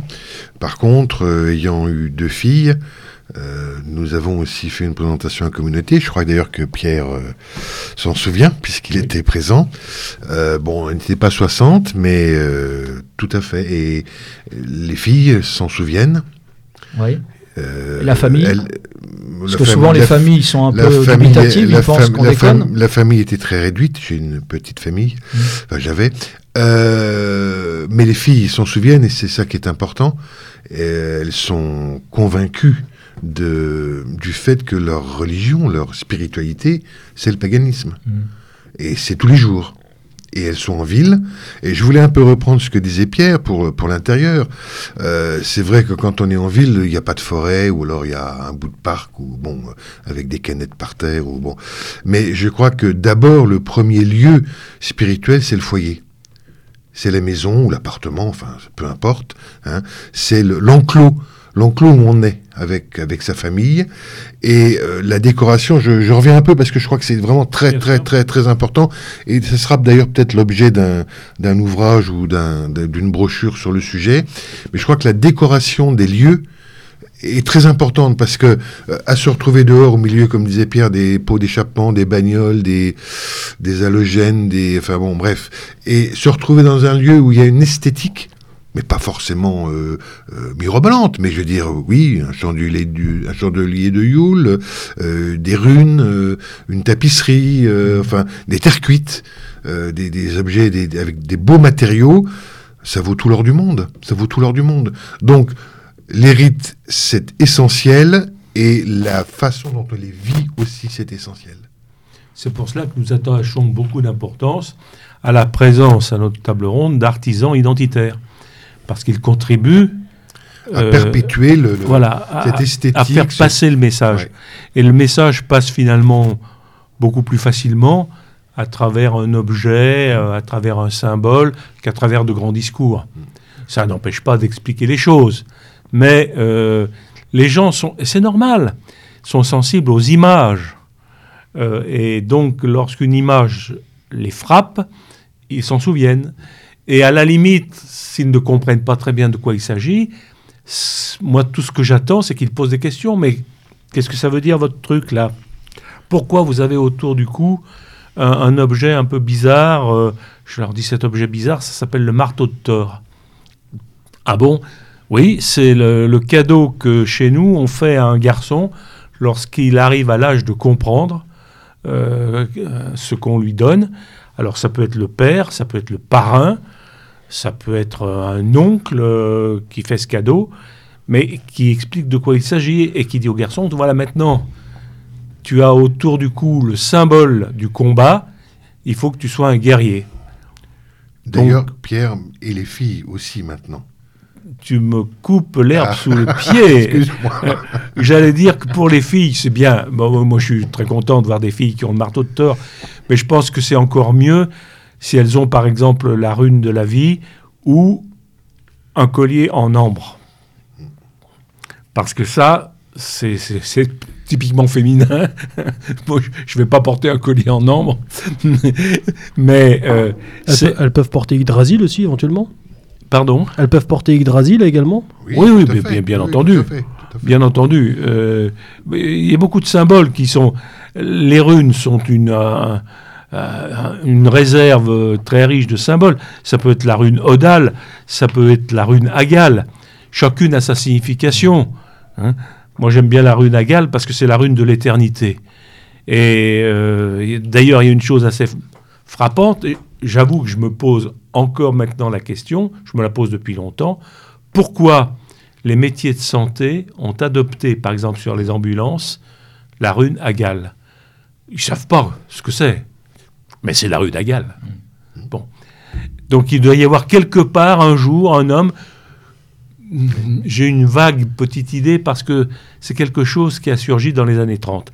Mais donc, euh, il y a peut-être des gens qui, à un moment donné, ont dit il faut adopte- adopter ce symbole pour les, euh, pour les métiers de. pour les De santé. professions de santé, parce que c'est le signe que, au-delà de la vie et de la mort, il y a autre chose, il y a l'éternité. Alors, il y aura toujours des gens pour dire oui, mais att- c'est un truc de, de, de curé, ça. Je dis non, c'est pas un truc de curé. L'éternité, euh, c'est une vérité plus païenne que chrétienne. Euh, parce que pour nous, l'éternité, elle est dans nos veines. Et déjà plus ancienne. Alors, euh, pour parler, pas, pas- pas plus concrètement, mais j'aimerais, euh, pour, de- pour illustrer un petit peu nos propos, revenir sur le contenu des ouvrages. Je vais vous faire très brièvement l'objet pour vraiment que vous compreniez de, de quoi on parle. Dans le premier tome, tout simplement, donc on revient sur le berceau, sur la confection ou, ou le choix d'un berceau. Euh, là, vous, décrivez ce que vous appelez la fête du nouveau sang. Euh, un enfant, un arbre. Donc là, je vous énumère les différents chapitres. hein. Un enfant, un arbre. Choisir un prénom euh, pour, pour l'enfant. Le choix du prénom, sa signification et son l'importance du choix d'un prénom. Euh, soigner l'environnement du jeune enfant aussi, évidemment important avant de d'entamer la conclusion du, du premier euh, du premier tome. Et sur le deuxième tome, donc euh, bah, l'enfant est né, ça y est, il rentre dans la- dans l'adolescence. donc le premier chapitre s'intitule de l'enfance à l'adolescence. Donc vous décrivez un petit peu les différents rites qu'il y avait dans le monde grec, romain, euh, notamment l'enfant au Moyen Âge, euh, les rites païens pour l'enfant d'aujourd'hui, voilà, ce qui nous ramène dans l'époque contemporaine. Le deuxième chapitre s'intitule L'adolescence, un seuil déterminant. Donc le scoutisme, les Vandervogel sont évoqués dans ce, dans ce Oui. chapitre. Et vous terminez ce deuxième tome avec le rite du mariage dont on a un petit peu évoqué, euh, vient qu'on vient d'évoquer. Euh, Crampon, as-tu une question? Sinon, j'aurais un petit jeu à proposer à, à Pierre Vial. Vas-y, fais-le jouer. Est-ce que je peux vous demander de prendre un exemple précis de tout ce que je viens d'énumérer et en 5 minutes, 5-10 minutes, de nous décrire le rite? Euh, Est-ce que cela est il y a possible pour... rites. Ben oui, euh, si, par exemple le, le choix, le, le choix du prénom pour l'enfant. Ah, ça, ça c'est fondamental. C'est fondamental. J'y faisais une rapide allusion tout à l'heure en parlant de mon prénom, qui est celui de mon grand-père. Mais ça, c'est quelque chose qui, remonte très loin. Euh, j'en profite d'ailleurs pendant que j'y pense pour le dire, il y a un cadeau qui est à faire à des enfants lorsqu'ils sont arrivés à ce que l'on appelait dans le temps l'âge de raison, c'est-à-dire l'âge où on comprend un certain nombre de choses. Le cadeau à leur faire, c'est un arbre généalogique qu'on va commenter. Alors, tu, toi, tu es là. Alors, tu es là parce que tu descends de ton père et de ta mère qui sont là, qui eux-mêmes avaient un père et une mère qui sont là, et puis on remonte, on remonte, on remonte. Et euh, je l'ai vérifié souvent, les enfants sont très accessibles à ce genre de choses. C'est pas compliqué du tout pour eux. Dire, bah, ah oui, d'accord, alors, gna, gna, gna, alors attends, l'arrière-grand-père de, ton grand-père, c'était lui? Oui, c'était lui. ouais. Et en fouillant un peu dans les papiers de famille pour euh, euh, chercher deux ou trois choses, j'ai découvert par exemple que du côté paternel, il y avait une tradition qui aujourd'hui a disparu, ça concerne des prénoms qui ne sont plus tellement utilisés, mais pendant plusieurs générations, il y a eu une alternance. J'ai retrouvé des papiers, je trouvais un type qui s'appelait César Vial, puis son fils s'appelait Auguste Vial, puis le fils d'Auguste s'appelait César, puis le fils de César s'appelait Auguste, sur plusieurs générations. Parce qu'à Lyon, il y, a une- il y a eu pendant longtemps une espèce de culte pour la tradition romaine, et c'était bien d'appeler un garçon César ou Auguste. Bon. Euh, Il y, a- il y a pire comme prénom quand même. hein. il y a pire, il y a pire, je pense bien.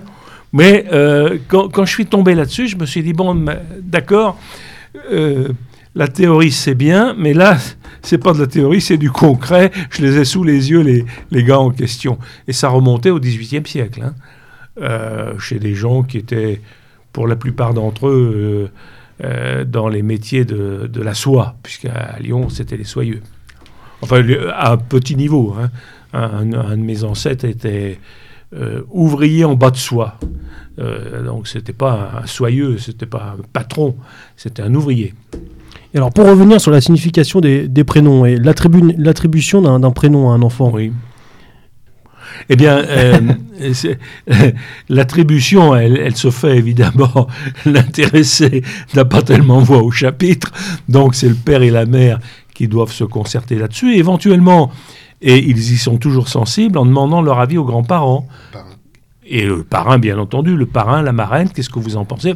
Bah, Le parrain et la marraine interviennent dans la mesure où, normalement, euh, l'enfant doit porter, euh, sinon en premier prénom, au moins en deuxième prénom, euh, celui de son parrain ou de sa marraine. C'est quand même la moindre des choses. Bon. Et ce choix, il doit, il- enfin, il peut, il n'y a pas d'obligation. Dans le paganisme, il n'y a aucune obligation. Euh, c'est ce qui fait la différence avec les monothéismes qui s'enferment dans toute une série d'obligations, toutes plus compliquées et précises les unes que les autres. Le paganisme, j'ai souvent l'habitude de dire que c'est la religion de la liberté. Et euh, le, choix du prénom euh, a quand même un sens très profond, parce que chaque prénom, en ce qui concerne les racines du prénom, a un sens. Aujourd'hui, quand des connards donnent des prénoms d'origine yankee à leur fils ou à leur fille, bon, euh, ils ont une attitude euh, de domestique, pour ne pas dire d'esclave. Bon, euh, pas, pas- pas- parce que tu, ah bah, tu comprends, dans le dernier feuilleton télévisé, l'héroïne, elle s'appelle comme ça, donc on, on va donner son nom à notre fille. C'est de la connerie intégrale. Je veux dire, ça montre le niveau de ces gens-là, ce sont des abrutis. Surtout que six mois après, la série n'existe plus et Oui. personne Non, et puis, ne s'intéresse au sujet.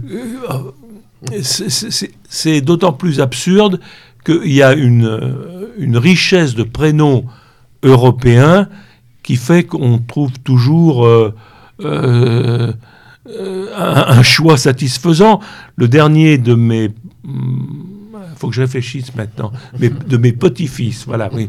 Le dernier fils de ma faut- fille, il de ma faut- vous, troisième vous fille. devriez faire un arbre généal- généalogique Ah. de poche. Ah oui, parce que alors, je l'ai à peu près en tête, mais le troisième fils de ma dernière fille euh, s'appelle Evan, qui est un prénom euh, celte. Bon.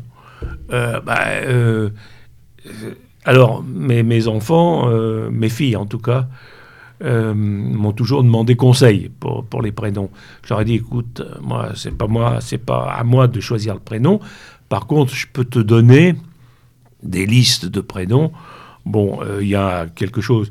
Il faut rendre à César ce qui est à César. Il y a un livre très bien fait qui s'appelle Le, le Guide des prénoms d'Alain Benoît, Oui, oui, oui. euh, où il y a un tas de, un, un très grand choix de prénoms de toutes origines. Il y a même un chapitre sur les prénoms d'origine hébraïque. Celui-là, je le recommande pas forcément, mais euh, pourquoi pas pour ceux qui sont concernés par euh, cette communauté. Je veux dire, moi, euh, je trouve tout à fait normal que le fils de Salomon s'appelle Benjamin. hein. C'est vrai que Shlomovial, ça, ça écorche l'oreille. comme disait De Funès, comme disait De Funès, ah bon, Salomon est juif? Salomon, un juif. dans, dans un film génial. Mais à chaque communauté, ses prénoms, et c'est très bien ainsi. Pourquoi, pourquoi euh, quelqu'un appartenant à une communauté choisirait d'aller chercher un prénom qui ne correspond en rien à ses traditions familiales, ancestrales? Au contraire, moi, je suis pour que chacun euh, soit fidèle à ses racines et, et- et tout ira bien. Le problème, c'est que la société de consommation euh, fait en sorte que maintenant Oui. les références euh, aux jeunes couples qui sont qui n'ont aucune culture, qui n'ont aucune conscience de leur euh, de leur destinée d'où ils viennent, ben prennent euh, prennent n'importe quoi. Quand on voit qu'il y a des prénoms de, de- qui représentent des marques de voitures, j'ai découvert ça. Ou enfin, c'est c'est- c'est Oui, c'est ahurissant. une volonté de faire disparaître tous les marqueurs absolument, identitaires. absolument, absolument. C'est c'est pas comme l'autre débile, là, comment elle s'appelait, la nana de l'écologie, là. euh, Ah, je me Ah, Il y souviens en a plus. beaucoup. Hein. Euh, la- la- la- L'ancienne ministre, là, Voinet, Duflo. Duflo, qui avait appelé sa fille Térébenthine. Oui, non, mais Pauvre gamine, Ça s'invente pas. pauvre gosse, dans la cour de l'école, elle ça doit être sa fête à elle. J'espère qu'elle va travailler dans un laboratoire, sinon ça va être long pour elle. la vie. Alors ju- justement, est-ce qu'on, est-ce qu'il y a une conception païenne de la famille? D'abord, est-ce que dans ta conception païenne, à toi, euh, comme on- c'est un peu la mode à Paris, est-ce que deux hommes et deux femmes, pour toi, c'est une famille païenne peut-être? J'aime bien le côté provoque de, de Crampon. À chaque fois, on y a droit à chaque fois. Il essaye de me faire monter au rideau, mais il n'y arrivera pas. non, bien entendu. euh, On n'est pas dogmatique, les païens. je- je- euh, sur un certain nombre de choses, je ne Ah, après pas- tout, c'est l'amour qui compte. Oui, bien sûr. Euh, Bienvenue à Paris, Pierre. je vais retourner dans mon bled, je m'y sentirai plus à l'aise. Et, non, mais sans plaisanter, euh, je crois que c'est- la question que tu soulèves, elle est très importante. Parce que une des, un des facteurs aujourd'hui de destruction de notre culture, il est là. Il, est, il, est, il consiste à dire tout vaut tout. Tout égale tout. Et bon, euh, et, on- ce, qui, me frappe beaucoup, c'est de voir le message idéologique qui est diffusé aujourd'hui, par exemple par les pubs à la télé ou ailleurs, où euh, le, message c'est soit effectivement un, cou- un couple homosexuel, soit euh, un couple mixte, comme on dit gentiment, c'est-à-dire concernant deux personnes de races différentes. Ça, c'est le top. C'est le fin du fin. Ce qui me aussi, me- ce que je remarque, euh, parce que ça saute aux yeux, ce sont les pubs. Et à l'approche de Noël, il y en a. Concernant les jouets pour les gosses, les pubs pour les gosses, où maintenant systématiquement, il faut, il faut qu'il y ait au moins un noir, Un jaune. un jaune, et si possible, un moitié-moitié, c'est c'est très bien. Bon. Euh, parce que, euh, voilà, c'est, euh, il, faut que les gosses, dès, j'allais dire dès le berceau, en tout cas dès la maternelle, entendent la leçon. hein. Ibrahim, il est gentil. Bon, mais peut-être bien qu'il est gentil, Ibrahim. euh, mais le problème n'est pas là. Le problème, c'est que la vocation normale d'un gamin, c'est d'être avec ceux de son de même origine que lui. Euh, et ça simplifie beaucoup de choses parce que au- aujourd'hui on nous dit oui mais il y a des conflits, le, le vivre ensemble, mais le vivre ensemble, il commence à être mis en cause où dans les cours de récré. Que, euh, tous ces, ces, ces connards d'intello euh, qui nous gargarisent à, à longueur de journée le vivre ensemble, qu'ils aillent faire un tour, un quart d'heure seulement dans une cour de récré. Ils verront comment ça se passe. Ils verront que dans la cour, il y a des groupes qui se forment. Et pas n'importe comment.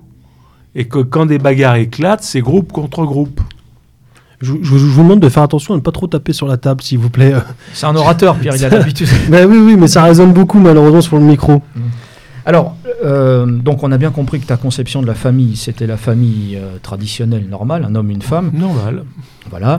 Euh, dans, le, dans la vision païenne, comment on accueille la, le fait d'avoir un enfant? Est-ce que c'était un- une sacralité particulière? Est-ce que c'était un cadeau des dieux? Euh, Est-ce que c'était un cadeau de la nature? Est-ce que comment on accueillait l'enfant dans, la, dans une famille païenne? Oui, bien sûr, c'est un cadeau. C'est un cadeau des dieux, un cadeau de la nature. On appelle ça comme on veut, peu importe. Mais en, en particulier parce que c'est le gage euh, de continuité. De survie. de, de survie. Moi, je, euh, chacun d'entre nous euh, euh, aura eu un passage plus ou moins long euh, sur cette terre, mais euh, il se perpétuera s'il a des enfants à travers ses enfants. Euh, un jour, un, un, un prêtre catholique me disait Oui, mais alors pour vous, l'éternité, c'est quoi?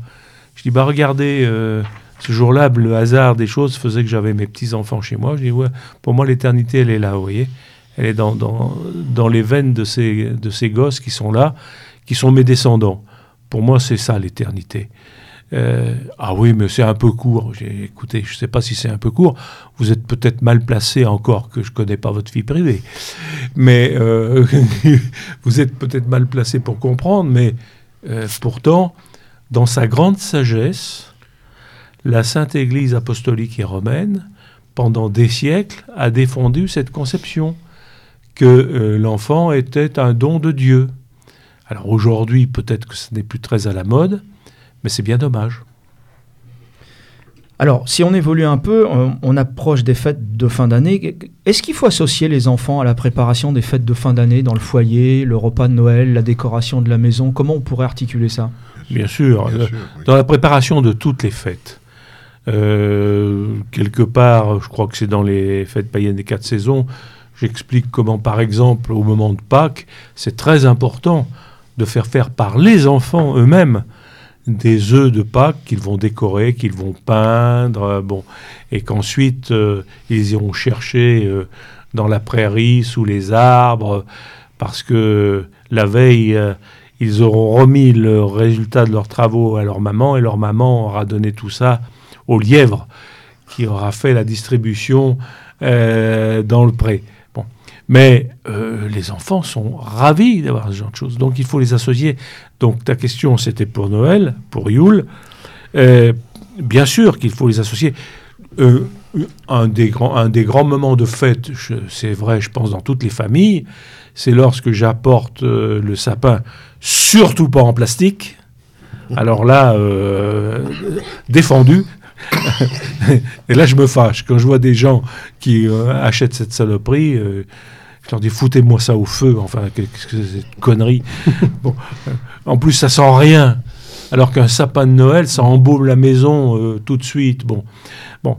Et le sapin de Noël, c'est l'occasion, c'est l'occasion pour les gosses de le, le préparer. Alors, Enfin, de- Bon. deux choses. Déjà, de préparer les décorations, parce qu'on peut leur faire faire. Moi, j'avais fait ça avec mes filles, qui avaient décliné euh, sur des, sur des bouts de pâte à sel. euh, bon, la cuisine aussi était crépie, mais c'est pas grave. euh, toute une déclinaison de runes. Après, qu'on avait accroché euh, Oui, dans, le sapin. Donc, c'est à la fois la préparation et puis le fait, comme dit Pierre, de, de décorer le, le sapin. En plus, ça leur donne une certaine importance. oui. Et quand elles ont bah, maintenant euh, 23 ans, euh, 22 ans, maintenant c'est elles qui s'occupent de la décoration du, sapin. Bien sûr. Donc ça, ça reste, Et- très pédagogique. c'est transmis. Les, voilà. les gosses sont très sensibles au fait qu'on leur confie une responsabilité. On dit, regarde, on peut mettre ça, ça ou ça. Qu'est-ce que tu en penses Qu'est-ce qu'on va mettre Oui, oui. C'est toi qui choisis. Mm. Ils sont contents. Mm. Ils sont reconnus comme capables de choisir quelque chose de beau. Et participant à, Bah à oui. la fête. Enfin, oui. De même, euh, là on a parlé de, de la fête. Tout à l'heure, Pierre, tu, avant cette émission, sans révéler de secret, on, on parlait de l'importance aussi des contes pour les enfants. Euh, Qu'est-ce que ça peut apporter de faire la lecture le soir aux enfants plutôt que les mettre devant la télé à regarder des émissions ou des séries stupides qui vont pas du tout les enrichir mais plutôt les tirer vers le bas? Est-ce que toi, tu conseillerais de te poser un petit peu avec eux avant qu'ils s'endorment, ne serait-ce que 5-10 minutes, et leur lire des contes? Qu'est-ce que ça peut provoquer dans l'imaginaire d'un gosse? Ah, je crois que c'est très important. Et moi, je, me... on me dit quelquefois, mais tu n'as pas le temps. Si, je le prends le temps. Le soir, quand j'ai mes petits-enfants, ou maintenant mes arrière-petits-enfants chez moi, euh, au moment où ils vont se coucher, je leur lis, euh, effectivement. Alors, ça peut être un conte, ça peut être autre, autre chose. Quelquefois, même, j'invente. Je me, suis je me suis aperçu que c'est parfois ce qu'ils préfèrent, c'est que je leur raconte une histoire que je, que je tire de mon imagination. Et bon, et ça oblige à phosphorer un peu, c'est pas mal. Mais où je mets en fait des éléments que je n'ai pas inventés, que, que, que j'avais en tête. Et c'est quelque chose qui est important pour euh, renforcer le lien, et là je, je suis très sérieux, le lien entre les générations. Je crois que le lien en particulier entre petits-enfants et grands-parents, c'est fondamental. C'est fondamental et ça renvoie à euh, de vieilles traditions euh, dans nos pays quand euh, les gens avaient encore une vie normale, avec, une société normale, où c'était souvent la grand-mère qui apprenait les choses aux enfants. Peut-être plus spécialement aux petites filles, mais aussi aux, aux- petits garçons, pourquoi, pourquoi pas. Et qui, et ça c'est le père Vincenot aussi qui me racontait ça, parce qu'il l'avait vécu dans sa famille, la grand-mère qui, une fois que une fille était capable de, comprendre certaines choses, l'emmenait cueillir des herbes en lui disant, tu vois, ça, ça, voilà ce que ça soigne. Voilà ce que tu vas ramasser, tu vas le garder dans telle et telle condition. Et un jour, s'il y a quelqu'un de malade à la maison, qui a tel ou tel type de maladie, faudra faire une tisane avec, tu lui donneras. Bon. C'était toute une culture qui était enseignée hein, et, et qui euh, contribuait à façonner une vision du monde où il apparaissait comme normal que la nature soit le réceptacle de forces qui sont des forces bienfaisantes.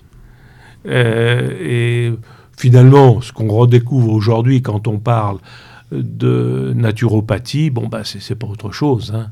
Euh, Mais oui, parce qu'à l'époque même déjà, Henri Vincenot en parle dans ses, dans ses bien ouvrages, les, re- les, les rebouteux, bien les sûr, magnétiseurs, bon, bien sûr, bien sûr. qui, qui peuplaient nos campagnes, refont effectivement un petit peu surface de temps en temps. Mais ce qui est intéressant aussi dans ce que vous dites, euh, Pierre Vial, c'est que ça remet, enfin ça remet pas au goût du jour, non, non, mais pour des gens, et on, on l'entend de plus en plus, qui euh, pensent que les personnes âgées ou à la retraite ne servent plus à rien, bah, c'est faux. C'est faux. Euh, de par votre exemple ou celui que vous venez de citer, évidemment, les anciens ont une importance fondamentale, celle de la transmission, celle du C'est témoignage capital, de l'expérience vécue. Ne fourguez pas vous, enfin, occupez-vous euh, de, de vos anciens. Mais ça, ça pose aussi une autre problématique qui, est- qui est celle de la famille moderne, qui est bien souvent géographiquement éclatée. Oui, je sais bien. Euh, y a-t-il un, un palliatif à cela? Comme- com- Comment remédier à, à cela? Parce que bien souvent, malheureusement, nos contraintes professionnelles, notamment, nous amènent à vivre loin de, de- de ses parents et Je encore sais. plus de ses grands-parents. Je sais bien, je sais bien. euh, c'est une des raisons d'ailleurs qui m'incite euh, à vouloir déménager parce que je suis aujourd'hui en Provence et donc à 400 km de mes petits-enfants et arrière-petits-enfants et ça, ça me plaît pas. Donc je veux. Donc c'est vous qui faites l'effort de retour Oui. d'aller vers eux. Oui, oui. C'est ah intéressant oui. ça. Bah, ça me paraît euh, fondamental. Enfin, je veux dire, euh, la question ne se pose même pas. Euh, Parce qu'on entend aussi beaucoup des, des grands-parents qui s'ennuient, qui ne voient plus de sens ou d'intérêt à leur vie. Ça peut être justement euh, une façon de, de faire, enfin de redonner sens à. Évidemment. Et même quand on est un peu éloigné géographiquement, au moment des vacances scolaires, il est toujours possible de prendre chez soi les petits-enfants, les arrière-petits-enfants, et euh, qui sont heureux parce que, euh, voilà, d'abord ça les change de cadre de vie, et, et ils se disent chouette, avec le grand-père, on va pouvoir faire des conneries. Et donc. Et c'est vrai en plus. Ah, ça participe, euh, mais ça participe des souvenirs qu'ils auront. Sûr. Superbe. Bah, vi- évidemment, euh, j'espère leur laisser un pas trop mauvais souvenir, pas de quelqu'un d'acariâtre. euh, et j'ai horreur des gens qui disent aux gosses, faut pas faire ci, il faut pas faire ça. Ça veut pas dire qu'il faut pas qu'il y ait des règles. Euh, et euh, chez moi, elles sont respectées les règles. Mais euh, je vois mon ami, Jean- oui. de, de- mon ami Laurent qui fait la moue. Il n'a pas l'air bien d'accord. Qu'est-ce que ça veut dire? C'est très permissif ça chez Terre et Peuple. Bon, je t'inviterai plus à voir le Chablis. Je fais pas ça malheureux. Non, mais pour, pour continuer euh, ce que disait Pierre aussi, bon, il y a bien sûr la lecture des contes ou l'invention de contes, bien sûr, mais bon, faut pas non plus se couper de la, de la technique, hein, de la technologie, de bon, euh, l'écran de télévision, il est toujours là, il sera là malheureusement, bon, euh, donc il faut essayer de l'utiliser. Et moi, je l'ai fait, euh, je crois à bon escient. Mes filles ont regardé la télévision, je crois qu'elles avaient 14 ans ou 15 ans. Euh, mais on peut leur passer des tas de DVD. Tous les Walt Disney, tous les vieux Walt Disney qui sont absolument superbes, euh, des films euh, d'heroic fantasy, des films de, magie, enfin sur la, avec des magiciens. Je veux dire, il y a, tout un, toute une, une panoplie de DVD, hein, de films ou de dessins animés qu'on peut leur passer. Pour qu'ils aient un bon reste, euh, j'allais dire, un bon reste culturel. Donc, euh, ce que, ce que y tu dis, c'est a- qu'on peut se servir de choses plus modernes Bien que le livre, entre guillemets, Bien même si ça reste un incontournable. il, faut- il faut pour créer, bien pour sûr. continuer à créer un imaginaire, euh, Bien un sûr, imaginaire à nos enfants. Et je peux vous assurer que si les gamins jeunes ne voient que ça et pas la télévision, il en reste forcément quelque chose. Je dis bien forcément quelque chose. Une des grandes qui- découvertes de mes petits-enfants, ça a été le film Excalibur. Voilà. Je bah, leur ai passé le bah film voilà. Excalibur. Bah oui. Ah, ils étaient euh, pantois. Bien sûr, bien sûr. Ce qui, Non, ce qui non, est intéressant dans ce que vous dites, ça, ça reprend euh, une, idée euh, une- qui est très, enfin une, idée euh, qui, qui veut que, parce qu'en fait là, ce dont on parle depuis tout à l'heure, c'est la tradition, Bien sûr. Mhm. qui veut que la tradition pas, ne soit pas figée, euh, soit mouvante, voire même se transforme. Que, que pensez-vous de, de cela, euh, Pierre Vial? Car C'est important aussi, La de l'in- meilleure c'est important réponse, aussi de l'inscrire dans, l'avenir. La meilleure Vénère. réponse, elle est donnée par Dominique Eh oui, Vénère, eh oui. qui écrit La tradition n'est pas le passé, mais au contraire ce qui ne passe pas et qui revient toujours sous des formes divers- différentes. La tradition désigne l'essence d'une civilisation sur la très longue durée, ce qui résiste au temps et survit aux influences perturbatrices de religions, de modes ou d'idéologies importées. Même quand ils ne le savent pas, les individus et les peuples ont un besoin vital de racines, de traditions et de civilisation propres, c'est-à-dire de continuité apaisante, de rites, d'ordre intériorisé et de spiritualité. Un C'est samouraï d'Occident. C'est dans un samouraï d'Occident. ouais. Oui, il disait également que le, le- le but de remettre, euh, de, de- de se réapproprier, quand on se réapproprie ces rites païens, n'est pas de se réapproprier ce qui est passé, mais de ce qui est de toujours. d'actualiser. D'actualiser. Euh, parfois, je réagis un peu vivement quand on me parle de néopaganisme. Je dis, je ne sais pas ce que c'est le néopaganisme, je ne connais pas. Il n'y a pas de néopaganisme, il y a un paganisme qui était là hier, qui est là aujourd'hui, on fait en sorte que, et qui sera là demain. Bon. Et donc, euh, la tradition fait le lien précisément entre les générations, entre le passé, le présent et l'avenir. Et la tradition, c'est ce qui se transmet. Euh, c'est la transmission. Et la transmission, si, euh, parfois on me, dit, mais qu'est-ce que vous euh, donnez comme euh, objectif euh, à Terre et Peuple Ma réponse, c'est entre autres, c'est pas la seule chose, mais c'est la transmission. La transmission d'un héritage, de l'héritage des ancêtres. J'at- J'attache beaucoup d'importance à cette expression d'héritage des ancêtres. Et on ne sourit pas. Le fond restera toujours immuable. Euh, la forme, par contre, pourra évoluer en Bien fonction, des, entendu. en fonction des périodes. Mais je suis d'accord avec Pierre. Le néopaganisme, ça ne veut rien dire. C'est bon. Il, il parle aussi, Dominique Vénère, de l'axe l'axe stable dans la, dans, dans la vie tournoyante pour Oui, la tradition. tout à fait. Tout à fait. C'est la tradition, c'est ce qui est immuable. Euh, alors, qui peut euh, varier dans la forme, mais dans le fond, euh, qui reste euh, identique. C'est la tradition, c'est la fidélité. Et s'il y a un mot au- auquel j'attache beaucoup d'importance, c'est celui-là, le mot de fidélité. Il résume beaucoup de choses. En tout cas, il résume ce en quoi je crois. Crampon?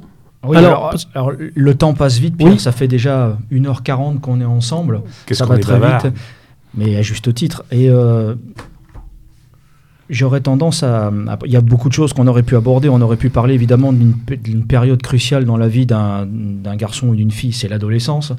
Tu vas parler, bon, les gens se reporteront au livre. Tu, tu mets en avant la nécessité du scoutisme, pas toutes les formes de scoutisme, mais tu expliques comment. Euh, de tous, ces rites. Alors, euh, est-ce qu'on a vraiment besoin de rites? Est-ce qu'on a vraiment besoin de Est-ce qu'un homme d'abord a besoin de rites pour vivre? On peut très bien vivre sans rythme, sans rite. Oh, on, peut, on peut vivre comme un abruti, ça c'est clair. Euh, C'est le choix de beaucoup de gens. bon, si on essaye de vivre autre chose, les rites sont une aide, sont des, points de repère, sont des, euh, torches. Ça, c'est une image qu'aimait bien Dominique Vénère. Des torches allumées dans la nuit. Un jour, il m'a dit on- notre mission, c'est d'allumer des torches dans la nuit. Et euh, oui, c'est bien de cela qu'il s'agit. Et à cet égard, tu fais référence à, l'instant au scoutisme que j'appellerais traditionnel. Euh, une des choses dont je suis euh, le plus fier, je le dis comme je le pense, c'est que nous ayons créé en 1973, nous étions quatre. Il y avait Jean Mabir, euh, il y avait Jean-Claude Vallat, il y avait Maurice Rollet, il y avait moi. On a créé un mouvement qui s'appelait, qui s'appelle toujours heureusement, Europe Jeunesse. Et ce mouvement s'est donné pour objectif de faire vivre un scoutisme traditionnel avec tout ce que ça implique, euh, qui avait été bien défini par euh, Baden-Powell. Alors, un jour, cet abruti de Bertard Anthony m'a dit Ah, mais tu parles de Baden-Powell, mais il était franc-maçon. Ai dit pauvre, mon, pauvre, Bernard, tu comprendras jamais rien à rien. hein. Ben, euh, oui, il était franc-maçon comme beaucoup d'officiers britanniques de son temps, pour qui c'était une espèce de euh, d'obligation sociale, en quelque sorte, dans le monde qui était le leur. Mais ça n'a rien à voir avec euh, euh, ce, qu'a pu devenir euh, aujourd'hui euh, la franc-maçonnerie, que tu dénonces à juste titre d'ailleurs. Bon, donc il ne faut pas tout confondre. Bon, enfin, peu importe. Mais le scoutisme traditionnel a fait ses preuves pour former des garçons et des filles qui ensuite en gardent une trace, j'espère, indélébile. Euh, il n'y a pas si longtemps, euh, j'étais à Lyon sur la place Bellecour. Euh, je croise une jeune femme qui avait trois petits-enfants et qui me dit Ah, bonjour, chef Pierre. Je m'arrête. euh, je dis euh, Bonjour. euh. Elle me dit Vous vous souvenez pas de moi Le camp, elle donne l'année. je m'appelle comme ça. Et là, je dis Ah, bah oui, maintenant, ah oui, je me. Je me souviens de toi, effectivement, tu étais dans telle patrouille. oui, c'est ça, c'est ça, j'étais avec une telle et une telle. Alors, ah bah, qu'est-ce qu'on a fait des belles choses, hein, qu'est-ce que c'était bien. hein. Je dis, bah, euh, bon, bah, voilà, euh, tant mieux, euh, on n'a pas, pas travaillé pour rien, quoi. Et, je crois que cette euh, jeune femme, bon, bien sûr, ça a été un moment de sa vie, le, le scoutisme, mais je suis convaincu qu'il lui en reste quelque chose et qu'elle, j'espère bien qu'elle transmettra ça à ses, à ses enfants. Sur le sujet, il y a d'ailleurs une excellente émission MZ. Oui, il y a on a, temps. on a fait une petite émission oui, sur le scoutisme, effectivement. Est-ce qu'un adolescent, euh, bon, par exemple un jeune ou une jeune païenne aujourd'hui, qui n'aimerait pas adhérer à une troupe scout ou s'investir dans le scoutisme, qu'est-ce que tu pourrais lui conseiller à cet adolescent Est-ce que le sport, ça peut refléter une certaine éthique? Est-ce qu'un engagement, je sais pas, humanitaire, euh, pourquoi pas, puisque c'est tendance chez les jeunes Est-ce que aussi ça peut participer d'une vision, d'une vision païenne, d'un engagement païen? Alors, le, sport est une excellente école. Euh, je pense que nous avons tout intérêt à faire passer nos enfants, petits-enfants, etc., par euh, certaines écoles qui sont, entre autres, euh, celles du sport, qui est formateur. Alors, toutes les formes de sport, moi j'aime bien les sports d'équipe parce que ça crée euh, un esprit de solidarité.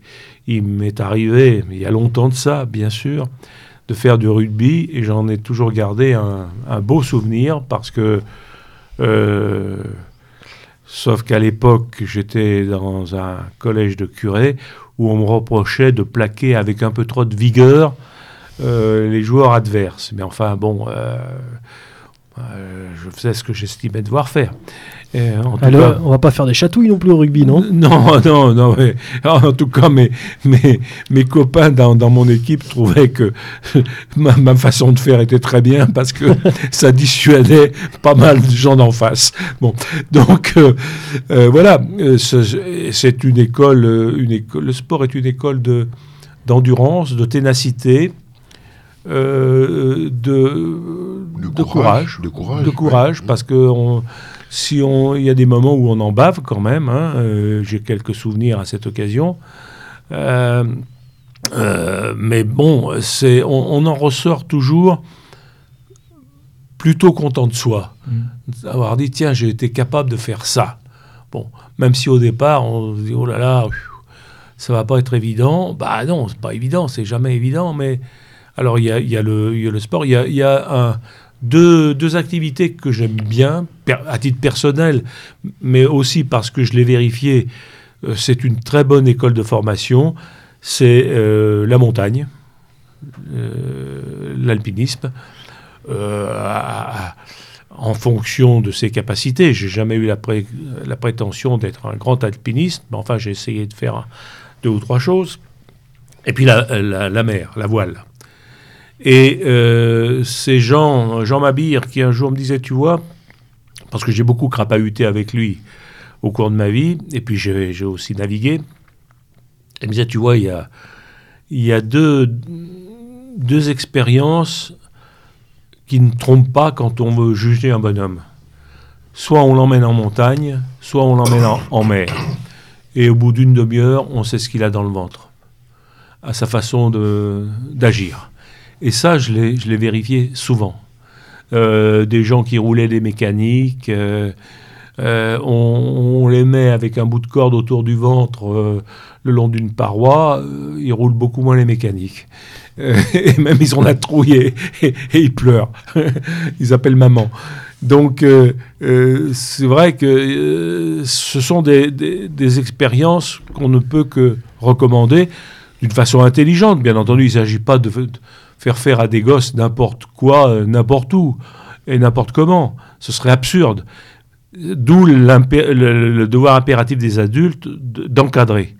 Il faut toujours être soucieux de l'encadrement euh, et, et se dire qu'on est là pour faire faire des choses, pousser un peu, euh, pousser un peu quand même, parce que finalement, euh, c'est pas forcément mauvais que de se dépasser. Le, dépassement de soi est quand même une, une bonne formation. Ça peut aider dans la vie. Euh, et, ça, euh, si on dit que c'est païen, ça peut paraître surprenant, mais moi, en tout cas, c'est ma conviction, c'est une forme de paganisme qui en vaut bien une autre. Et c'est remettre aussi au goût du jour le, le goût de l'effort.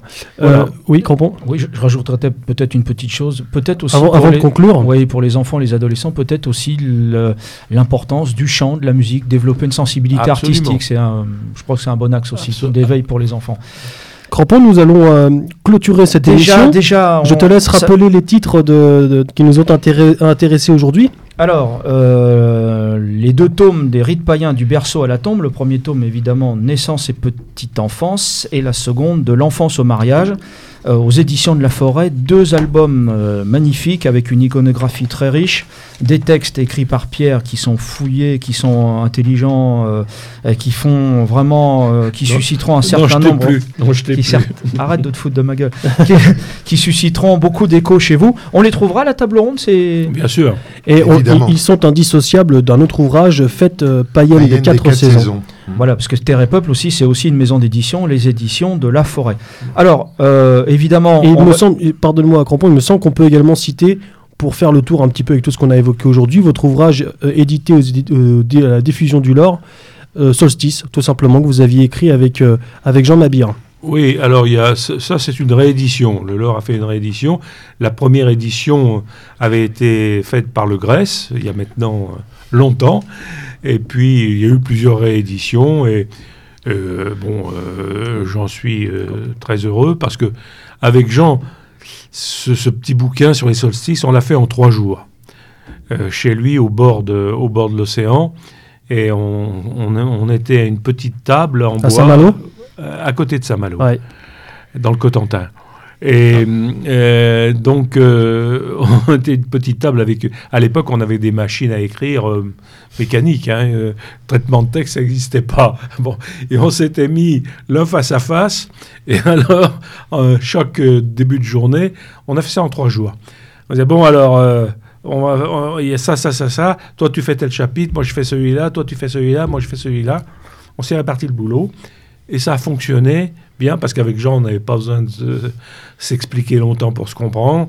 Et pour moi, c'est un très beau souvenir. Un, un souvenir d'amitié en plus euh, qui, est, qui est très beau. Et c'est un très bel ouvrage qui est un petit peu un manuel finalement. Et, on ne parle pas des soirées, hein, Pierre Après le boulot.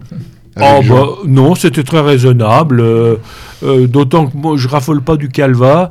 Donc en Normandie, en principe, on boit du calva. Je- heureusement, il avait un bon vin blanc. Quand même. Oui, et quand même. également, euh, n'oubliez pas le, le rendez-vous de Terre et Peuple. Oui, donc la, la Laurent. 23e euh, table ronde de Terre et Peuple euh, qui se déroulera le dimanche 9 décembre 2018 euh, à l'espace Jean Monnet, 47 rue des Soleils à Rungis, métro ligne 7 direction Villejuif Aragon, et puis la ligne 7 du tram, station la plus proche de l'espace Jean Monnet, qui est la Fraternelle, ça ne s'invente pas. Donc entrée à 10 heures, euh, prix d'entrée 10 euros, et le thème Les Blancs ont-ils un avenir? Et vous trouverez aussi un certain nombre d'artisans euh, identitaires qui seront prêts à vous euh, servir tous les cadeaux que vous pourriez faire en fin d'année. On vous attend très très nombreux et nombreuses. Évidemment, vous pourrez retrouver les deux ouvrages dont- qui ont servi de trame à notre émission d'aujourd'hui.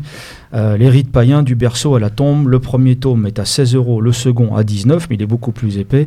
Et c'est le cadeau idéal pour les fêtes de fin d'année. Vous les retrouverez sur le stand de Terre et Pop, les éditions de la forêt, à la 23e table ronde, le dimanche 9 décembre. Merci Crampon pour, euh, pour ta présence tout simplement. Merci. Euh, merci Jean-Paul Lorrain. Eh bien, merci à vous. Merci Pierre Vial d'avoir répondu à l'invitation. Euh, et oui, chers auditeurs, les rites, ils sont essentiels pour coordonner une âme, pour euh, euh, créer votre axe vertical, aussi bien à vous-même, parce que finalement, le premier lieu aussi spirituel, bah, c'est dans votre cœur, c'est en vous-même. Euh, les rites qui berceront euh, la rencontre avec votre chair et tendre, euh, votre homme ou votre femme, les, les rites qui euh, euh, sera le ciment au sein de votre foyer, Et qui organise la vie. qui organise la vie et qui organise également la vie militante. Nous avons aussi besoin pour notre combat de rites et de rituels. Sur ce, je vous remercie, chers auditeurs, pour votre écoute. Je vous dis à très bientôt euh, sur les ondes de Méridien Zéro, à l'abordage. Et Et pas de pas de quartier. Quartier